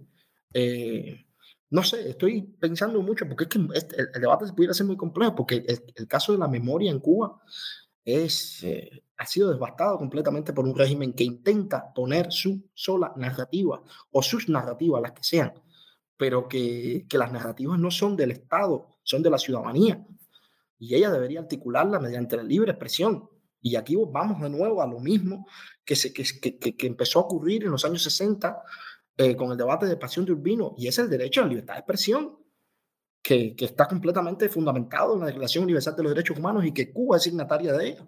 Entonces, mientras esto no ocurra y mientras se ponga un, que la revolución debe existir sobre el derecho a la libertad de expresión, o sobre los derechos ciudadanos, o sobre los derechos civiles de uno, entonces nunca terminaremos este ciclo nefasto donde seguirán produciéndose padillas tras padillas. No solamente seré yo, no solamente será Michael Castillo, Michael Usobo, no solamente será Lobo ahora, o Zulmira, o no solamente será Luis Manuel Lotero, si seguirán, seguirán y cada vez con condenas más extensas. Y yo pienso que también eso es una de las deficiencias del trabajo. Por supuesto que el trabajo no lo puede abarcar todo del, material de, de Pavel Giro, pero que apuntar sobre una realidad que hoy cada vez pesa más que la de 1971. Pesa muchísimo más, porque el mundo también ha cambiado, se ha girado hacia entender los derechos fundamentales y los derechos civiles de una manera mucho más expansiva, como no lo era en el 71, porque no existía ni siquiera el, los acuerdos de, de, de Oslo, lo que, de Helsinki, que fueron de 77. Eh, en fin, ya me voy a perder un poco en la historia. Todo el bloque del este existía todo el bloque del sí. este, que, que, era el centro emisor de todo esto que, que se instauró en Cuba en gran, en gran, medida, ¿no? esta... Eh, Pero es increíble que una izquierda, una, que un movimiento de izquierda, un movimiento progresista hoy, que hoy se ha desdibujado completamente el, el Estado cubano, el gobierno cubano en su personificación del Partido Comunista, insista con esas propias tácticas. Yo se lo decía a esta gente, yo no puedo creer que ustedes quieran obligarme a un proceso de Praga. No, ellos no ¿A qué te refieres? Me decía, a, a la situación de Padilla. Yo no creo, porque es que yo hice muchísimos informes que yo no sé si algún día lo sacarán o algo así. Es que yo, pero... Eh, a, mí me sucedía en mis interrogatorios que, que, que, me decían, yo le sentía la cara como que se quedaban botados. Yo a veces un poco decía hay que estudiar el día antes, ¿no? Porque a veces también pensamos que eso, tienen gente muy formada, eso es una realidad, pero tienen gente que, que está ahí porque fue lo que les lo que le tocó, ¿no? Ese día, o sea, eh, hay, hay de todo en la viña de la seguridad. Eh, yo creo también que hay eh, un tema que es en un futuro crear instituciones de preservación de la memoria. De, yo hace unos días estaba escribiendo para Cuba Próxima, me pedían sobre, sobre el tema de educación superior y yo creo que es necesario pensar en, crear eh, espacios en las universidades para que, que, se preserve y para que se puedan impulsar investigaciones en este sentido. le paso la palabra a Jorge Jorge no lo veo, parece que salió del chat, no, qué pena. Eh, de, DKS, le paso la palabra, buenas noches, le pido que se presente, después Julito y después Marta. Por favor, estamos ya en la segunda hora, les pido concisión en las ideas para eh, que puedan hablar todos y, y ganar en el debate. Sí, hola. Eh, yo no vine para, para participar, eh, simplemente para, para escuchar. Es una temática muy, muy interesante. De hecho, ya escuché. había levantado la mano, le había visto levantar la mano, por eso. ah, levanté la mano, pues habrá, sido sin querer, discúlpame. Ah, sigo, sigo escuchando a los demás. Gracias. Eh, Julito, tienes la palabra y después de Julito, Marta. hola, buenas noches a todos los que nos escuchan, en primer lugar, gracias a, a, a Dian Luis y a, y a Hamlet por, por, lo que, por lo que han expuesto, fueron los panelistas invitados. Y también eh, agradecer eh, a todo el que ha comentado, a Ulises, a, a Tania y a Saili, por, eh, porque, como bien dice Dian Luis, eh, una de las cosas más trascendentes que tiene, eh, que ha tenido el tema de poner el caso de Padilla en el candelero una vez más, es que es un debate que a día de hoy todavía está vivo, porque es un debate que implica cosas hasta el presente. Perdón. Simplemente quería hacer un comentario a raíz de un tema que, que, al que han llegado eh, la mayoría de los que han intervenido hoy, que es el tema de la importancia de, la memoria, la memoria coherente, la memoria anclada, por supuesto, en, en la historia, en los documentos disponibles, en la, en la microhistoria, como tú decías, Leo, porque eh, sucede algo, el comentario lo quiero hacer a partir de una, anécdota eh, específica. Quienes, quienes vivieron, estudiaron en la universidad entre aproximadamente los primeros años de los 2000, entre el 2003, 2005, comenzando sus carreras o estando cerca del, eh, de cómo se llama, de la, de la docencia o como sea, hasta, hasta más o menos año 2010, 11, 12, eh, tal vez no me dejarán mentir, pero yo personalmente que estudié en esos años, eh, puedo dar fe de que, por ejemplo, algo sucedió a raíz de que se pusiera en el candelero el tema eh, de discusión alrededor de la, eh, la guerrita de los emails, el quinquenio de origen, etcétera, etcétera. Me imagino que todos saben de qué se habla. En esos, en esos momentos se, se potenció bastante desde la Facultad de Artes y Letras, al menos lo que a mí me, me tocó vivir en, en, clases, incluso en comentarios de pasillos con los profesores.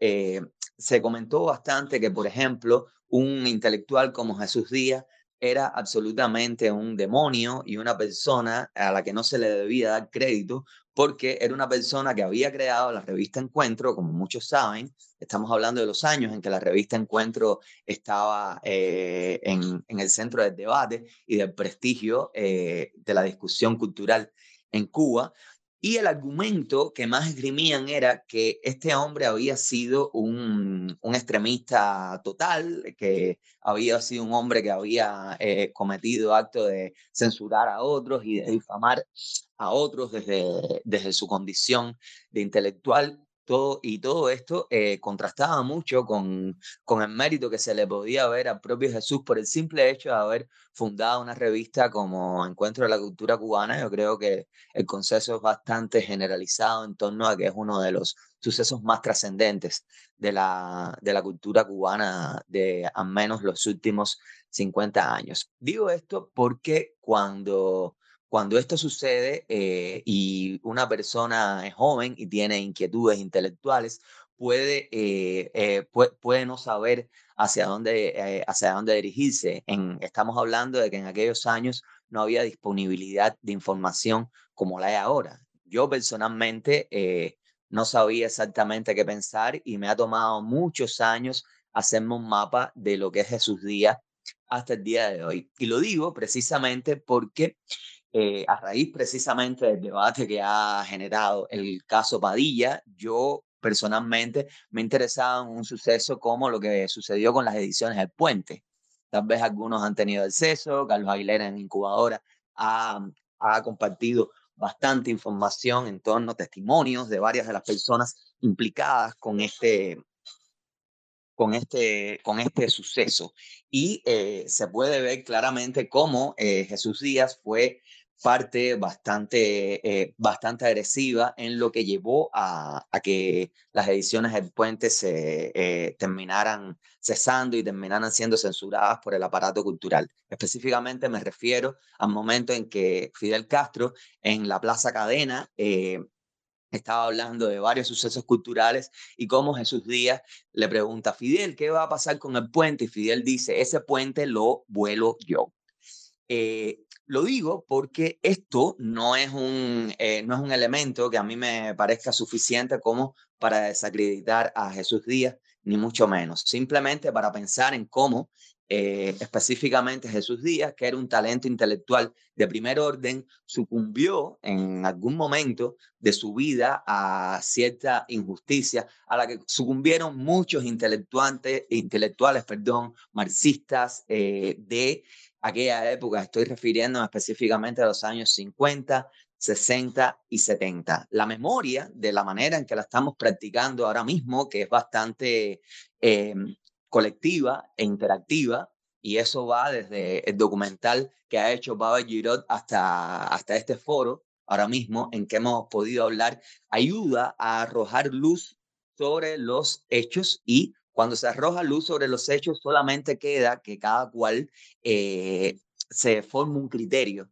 a partir de lo que hay, porque efectivamente eh, se ha hablado de eso hoy bastante, la hegemonía que ha tenido el sistema por tantos años sobre cómo se discursa, sobre cómo se cuenta la historia de, de estos 64 años fue eh, inapelable por mucho tiempo. Y hoy por hoy, por fortuna, ya eso no es así gracias a que eh, existen desde documentales como el que acaba de ser Pablo Giro hasta foros como estos en que podemos discutir desde todos los puntos de vista posibles eh, la emisión de contenido a la luz de los sucesos del día de hoy.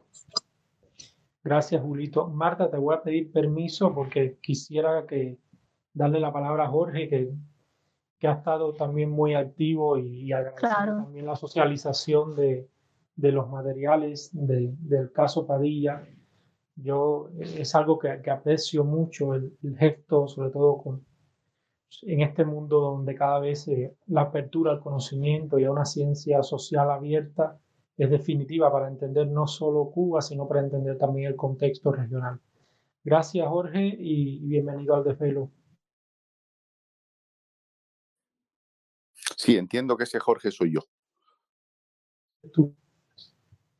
¿Sí? ¿Y me escuchan? Sí, se te escucha perfecto. Ok, ok, estupendo. Oye, no, no, es, es, interesantísimo lo que está pasando. Yo comentaba el otro día eh, en otro de estos foros que, que la, el descubrimiento, eh, digamos, de que la querella por la memoria en Cuba eh, está vivísimo, se lo debemos sin duda a esto que ha pasado con el documental de Pavel, de Pavel Giroux. yo pedía y pido también eh, que no convirtamos esa querella por la memoria en el nuevo caramelito, en la nueva chambelona, ¿verdad? Que la mer y con la que entretenernos. Muchísimas de las cosas que estamos viendo ahora incluido, por cierto, lo que hizo, lo que dijo eh, eh, Padilla eh, aquella tarde, son asuntos que conocíamos, los conocíamos bastante.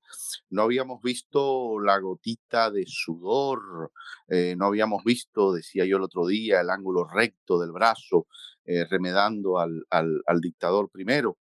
Eh, pero conocíamos lo que había pasado. Eh, uno de los, de, los, de los temas que me interesa con esto, que, que pensemos, que reflexionemos todos, es en aquello de que la revolución ha sido una gran productora de memoria, de su propia memoria y también de olvido. Y hay muchísimas cosas que nosotros, eh, en fin, somos, somos responsables también de ese, de ese olvido.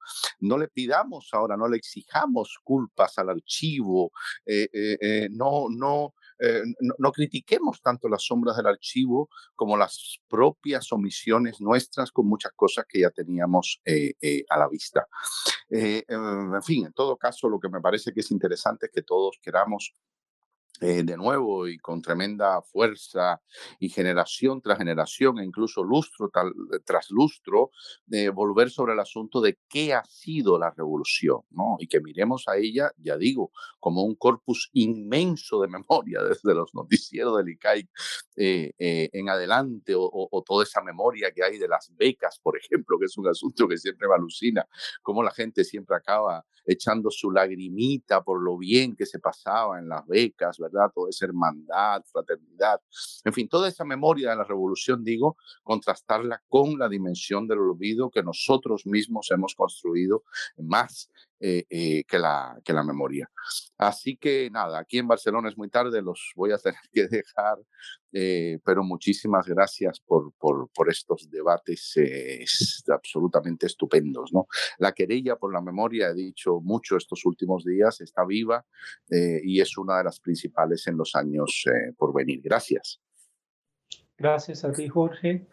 Bueno, Marta, eh, te escuchamos. Bueno, has dejado la pregunta por aquí. Si quieres la leo o quieres hablar. No, como quieras. Yo simplemente la dejé porque, bueno, son, es una pregunta y una reflexión. escuchamos. Nada, pues la pregunta es, eh, eh, desde el desconocimiento total, yo no he visto la película ni tampoco gracias a Dios he tenido que participar, en, eh, he sido víctima de ningún interrogatorio, pero he sufrido mucho eh, cuando, cuando le interrogaban a Silvio, cuando, mm, cuando Hamlet y cuando tantos otros y con Ismanuel y con... Para mí son mi familia, aunque no los conozco.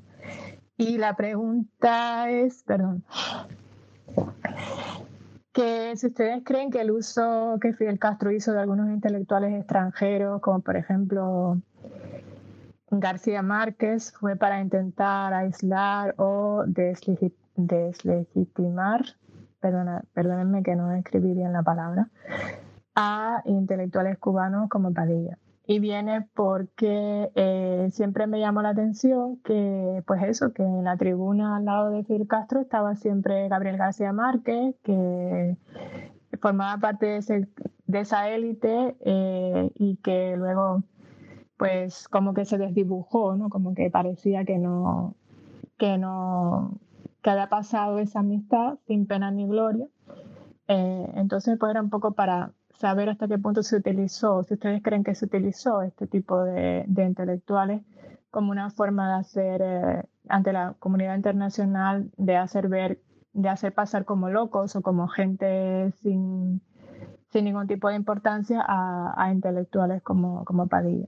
Y la segunda era más que una pregunta, una reflexión de que sería necesario tal vez que ya se empezara a organizar a través de las diferentes eh, personas que, que, tienen tanta información, pues organizar un poco un museo sobre la, memoria histórica cubana, ¿no? Eh, o sobre todas estas cosas que pasaron y que muchos de nosotros no la conocemos. Eh, porque se le ocultó a, la gente en Cuba y solo se manejaba a través, en, estos círculos de intelectualidad que estaban sufriendo todo ese, toda, todo ese acoso y toda esa brutalidad y que, claro, los, otros, los al pueblo no no lo conocíamos, la gente llana no conocíamos nada de eso, que yo pienso que tal vez ya existe material suficiente y ya hay un exilio suficientemente consolidado, bueno, tal vez consolidado no es la palabra, pero que ya hay suficiente eh, fuerza fuera de Cuba y, recursos fuera de Cuba como para, para montar un, museo de lo que sería la memoria histórica cubana. Y ya está. Gracias, Leo, por gracias, Marta, gracias. Marta, en Miami eh, hay una, una institución eh, que trabaja la memoria histórica y hay varios también proyectos que, que, se han acercado. Yo los invito también a que vean la serie de, de estratos que, que, está disponible en el canal de Spotify de, de Instar, que creo tiene una aproximación muy responsable a, a, lo que ha sido la memoria y a los efectos del totalitarismo. ¿no? Eh, Dean Hanley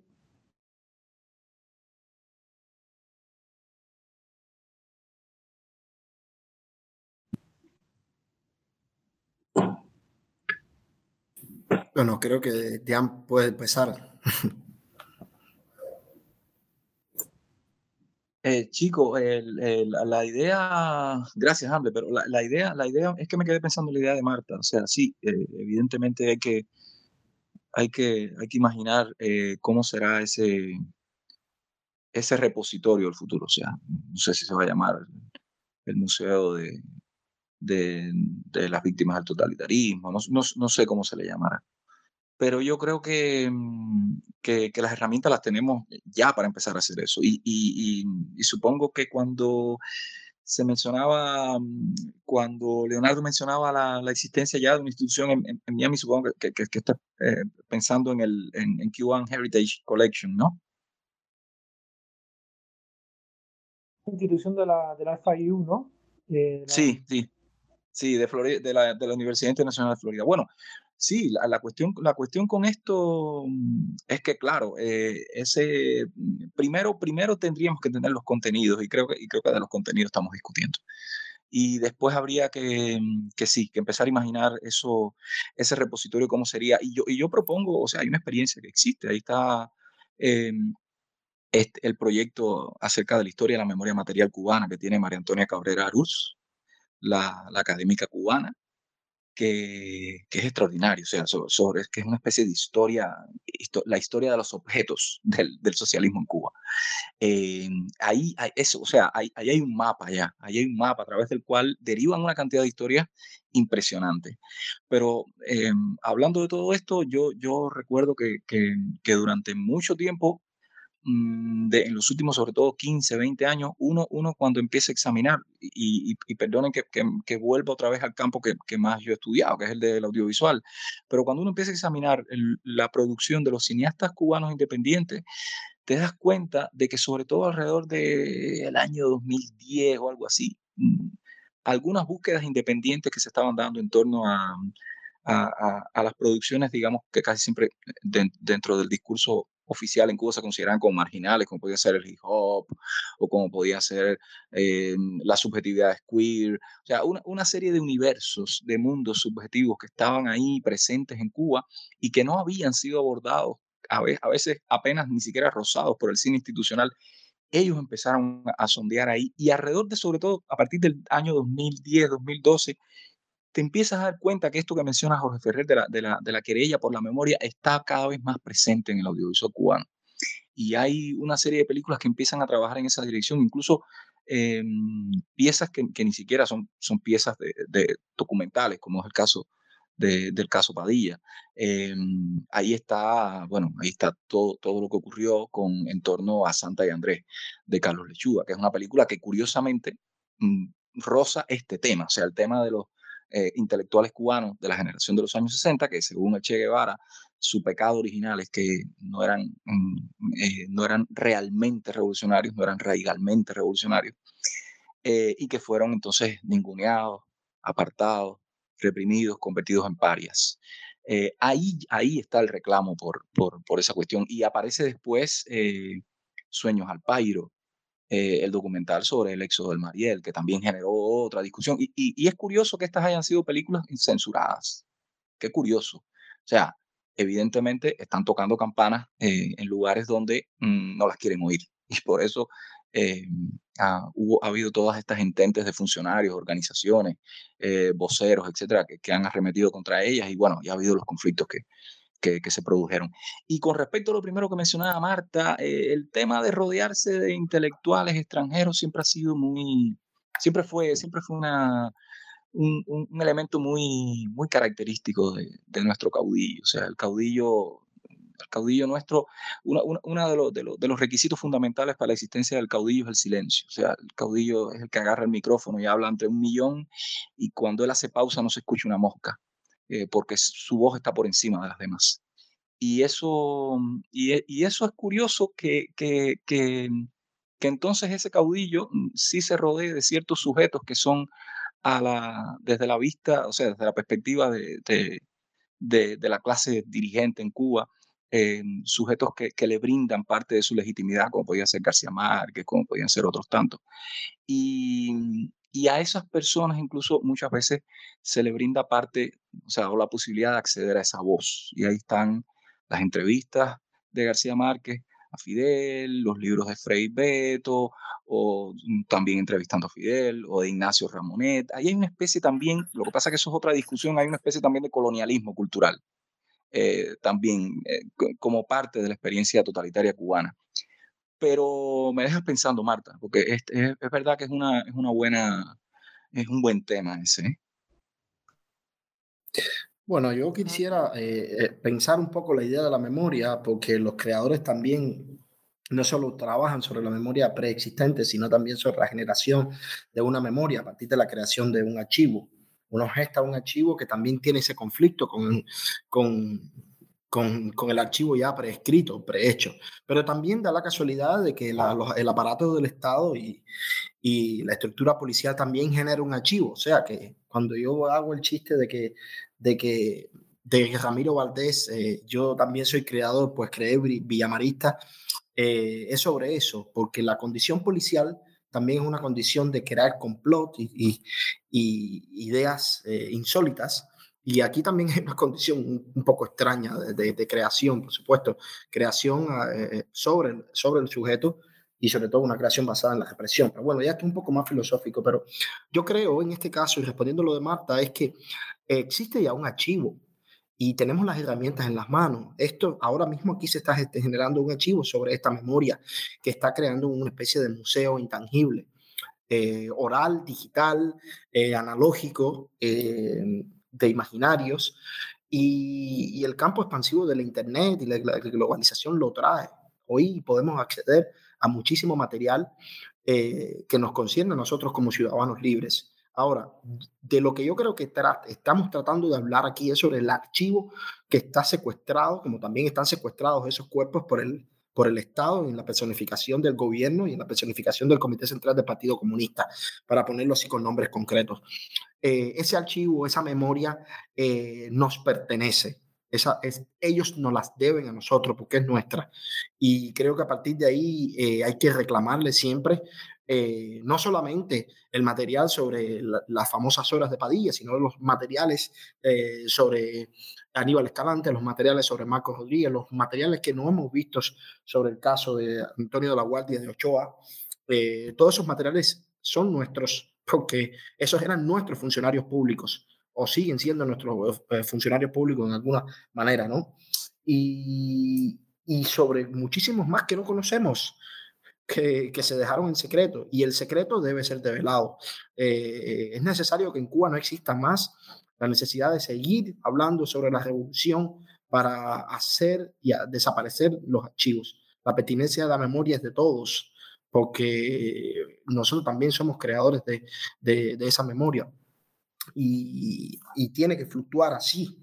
Entonces, en ese sentido, yo pienso de que nosotros, al entender de que la memoria está dado en espacios como estos, está dado en espacios de debate, está dado en espacios del Internet, donde cada vez hay más publicaciones, donde cada vez la, la sociedad civil se cohesiona más en torno a cualquier tema.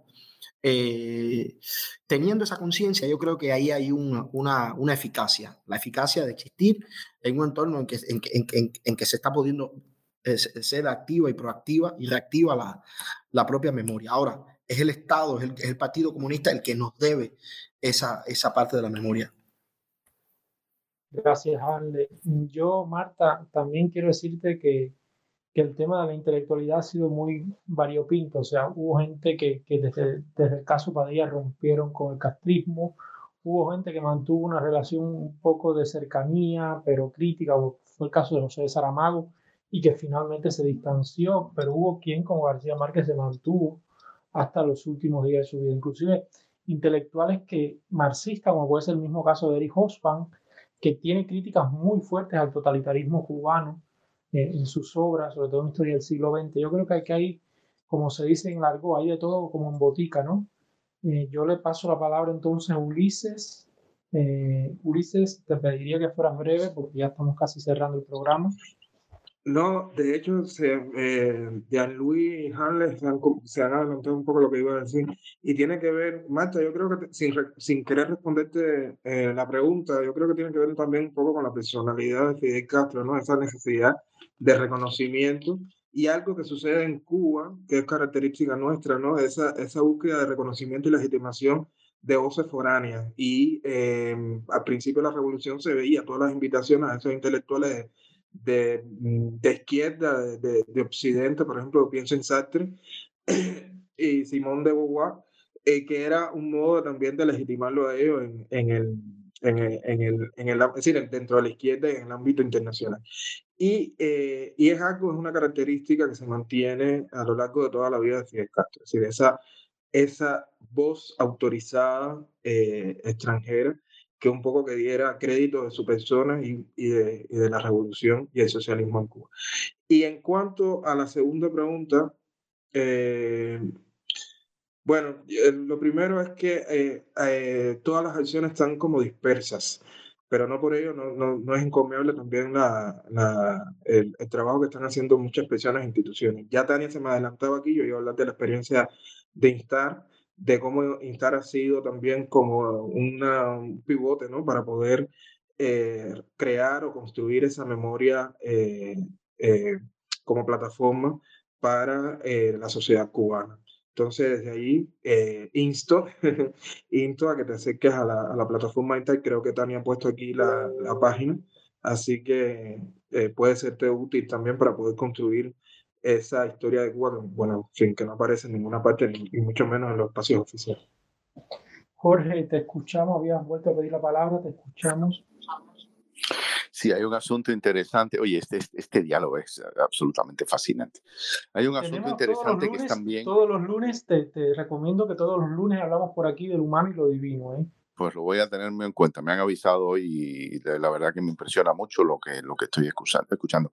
Mira, eh, hay, hay el tema este también del, del, del, pudor en relación con la memoria. Está el Estado que administra su horror y su silencio, pero también está, y yo, yo, es algo que estoy viendo mucho ahora en el libro en el que trabajo sobre la historia de mi familia, de mi padre, que fue un funcionario importante del gobierno, digamos, revolucionario, y de su padre, mi abuelo, en, en, New Jersey.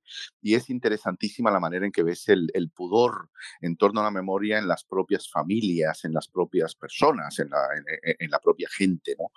Eh, eh, y eso es también importante porque no me acuerdo si era Diane que decía hace un rato, tal vez Hamlet, de esto de que, de que todos construimos la memoria. La memoria la construye el Estado, pero también la construye cada uno de nosotros, la construye la familia.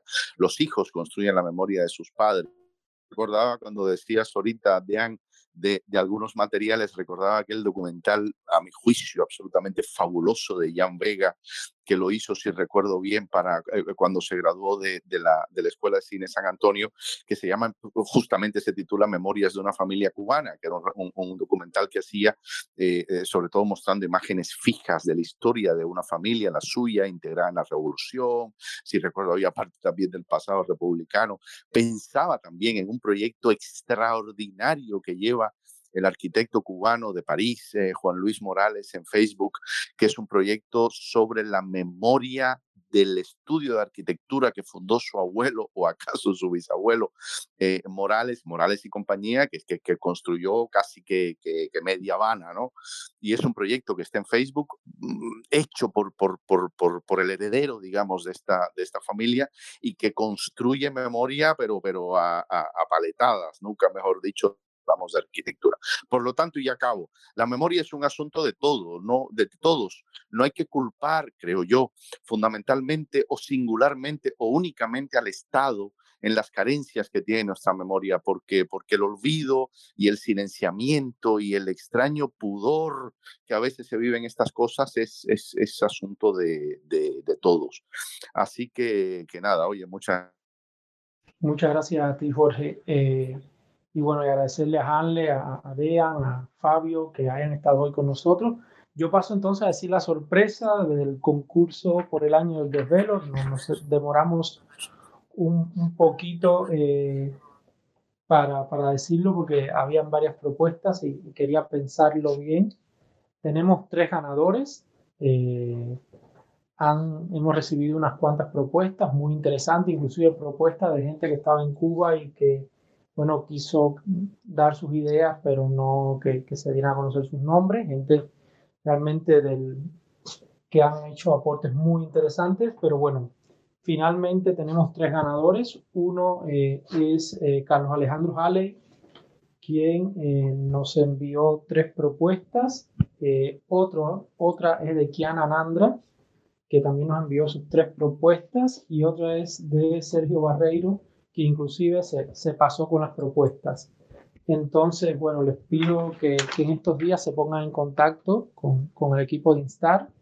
Eh, el premio va Leo, a ser... Eh, disculpa, Leo, disculpa que te interrumpa. ¿Pudieras explicarle a las personas de qué, en qué consistía el concurso? Porque no, todo, no, no todos no saben. Sí. ¿Y en qué consistieron bueno, las respuestas? Sí, con, durante, por el año del desvelo eh, lanzamos eh, un concurso para eh, que nuestros escuchas sugirieran temas, sobre todo para democratizar la construcción del programa. y entonces mmm, nos llegaron varias propuestas y de ellas escogimos, bueno, Kiana nos hablaba sobre eh, una agenda para el activismo en Cuba, sobre el tema de los feminicidios y sobre las nuevas figuras del activismo. Son propuestas que iremos elaborando, que iremos tratando de modo transversal a lo largo de, de los programas. Eh, Carlos Alejandro nos hablaba de una reforma en Cuba sin Castro, sobre la diáspora, que es un tema que ya tratamos, y sobre los problemas de la sociedad civil, que también es un tema transversal mientras que eh, Sergio eh, nos, eh, buscar el caso de Sergio, nos envió mmm, varias propuestas, las estoy buscando, perdón, porque no, las tengo a mano. Ah, nos, nos, envió el adoctrinamiento y la censura en la educación artística, eh, eh, el machismo y la construcción de nuevas masculinidades en Cuba, y eh, la educación preuniversitaria y el tema de los alimentos. Son temas que, como ven, ya hemos ido tocando algunos, otros se, se van a votar en los, en los, próximos meses. Entonces, bueno, en estos días le, le, haremos llegar un presente simbólico porque es más que nada un gesto de, para construir juntos el, el programa, ¿no? Y, y, bueno, gracias a todos eh, por, por, participar y, y la invitación es siempre acá todos los lunes para para pensar Cuba de, desde este espacio de Instar, para saber lo que se habla en el barrio. La semana próxima tenemos una gran sorpresa, lo voy a dejar con la incógnita, solo les voy a decir que vamos a hablar de béisbol, eh, a raíz de toda la polémica que hay en estado en estos días, pero vamos a hablar del béisbol más allá de los sensacionalismos, vamos a hablar del béisbol con una mirada crítica, propositiva y también entender que, que el deporte es realmente un derecho humano al cual tenemos eh, y que debe estar más allá de toda politización, ¿no?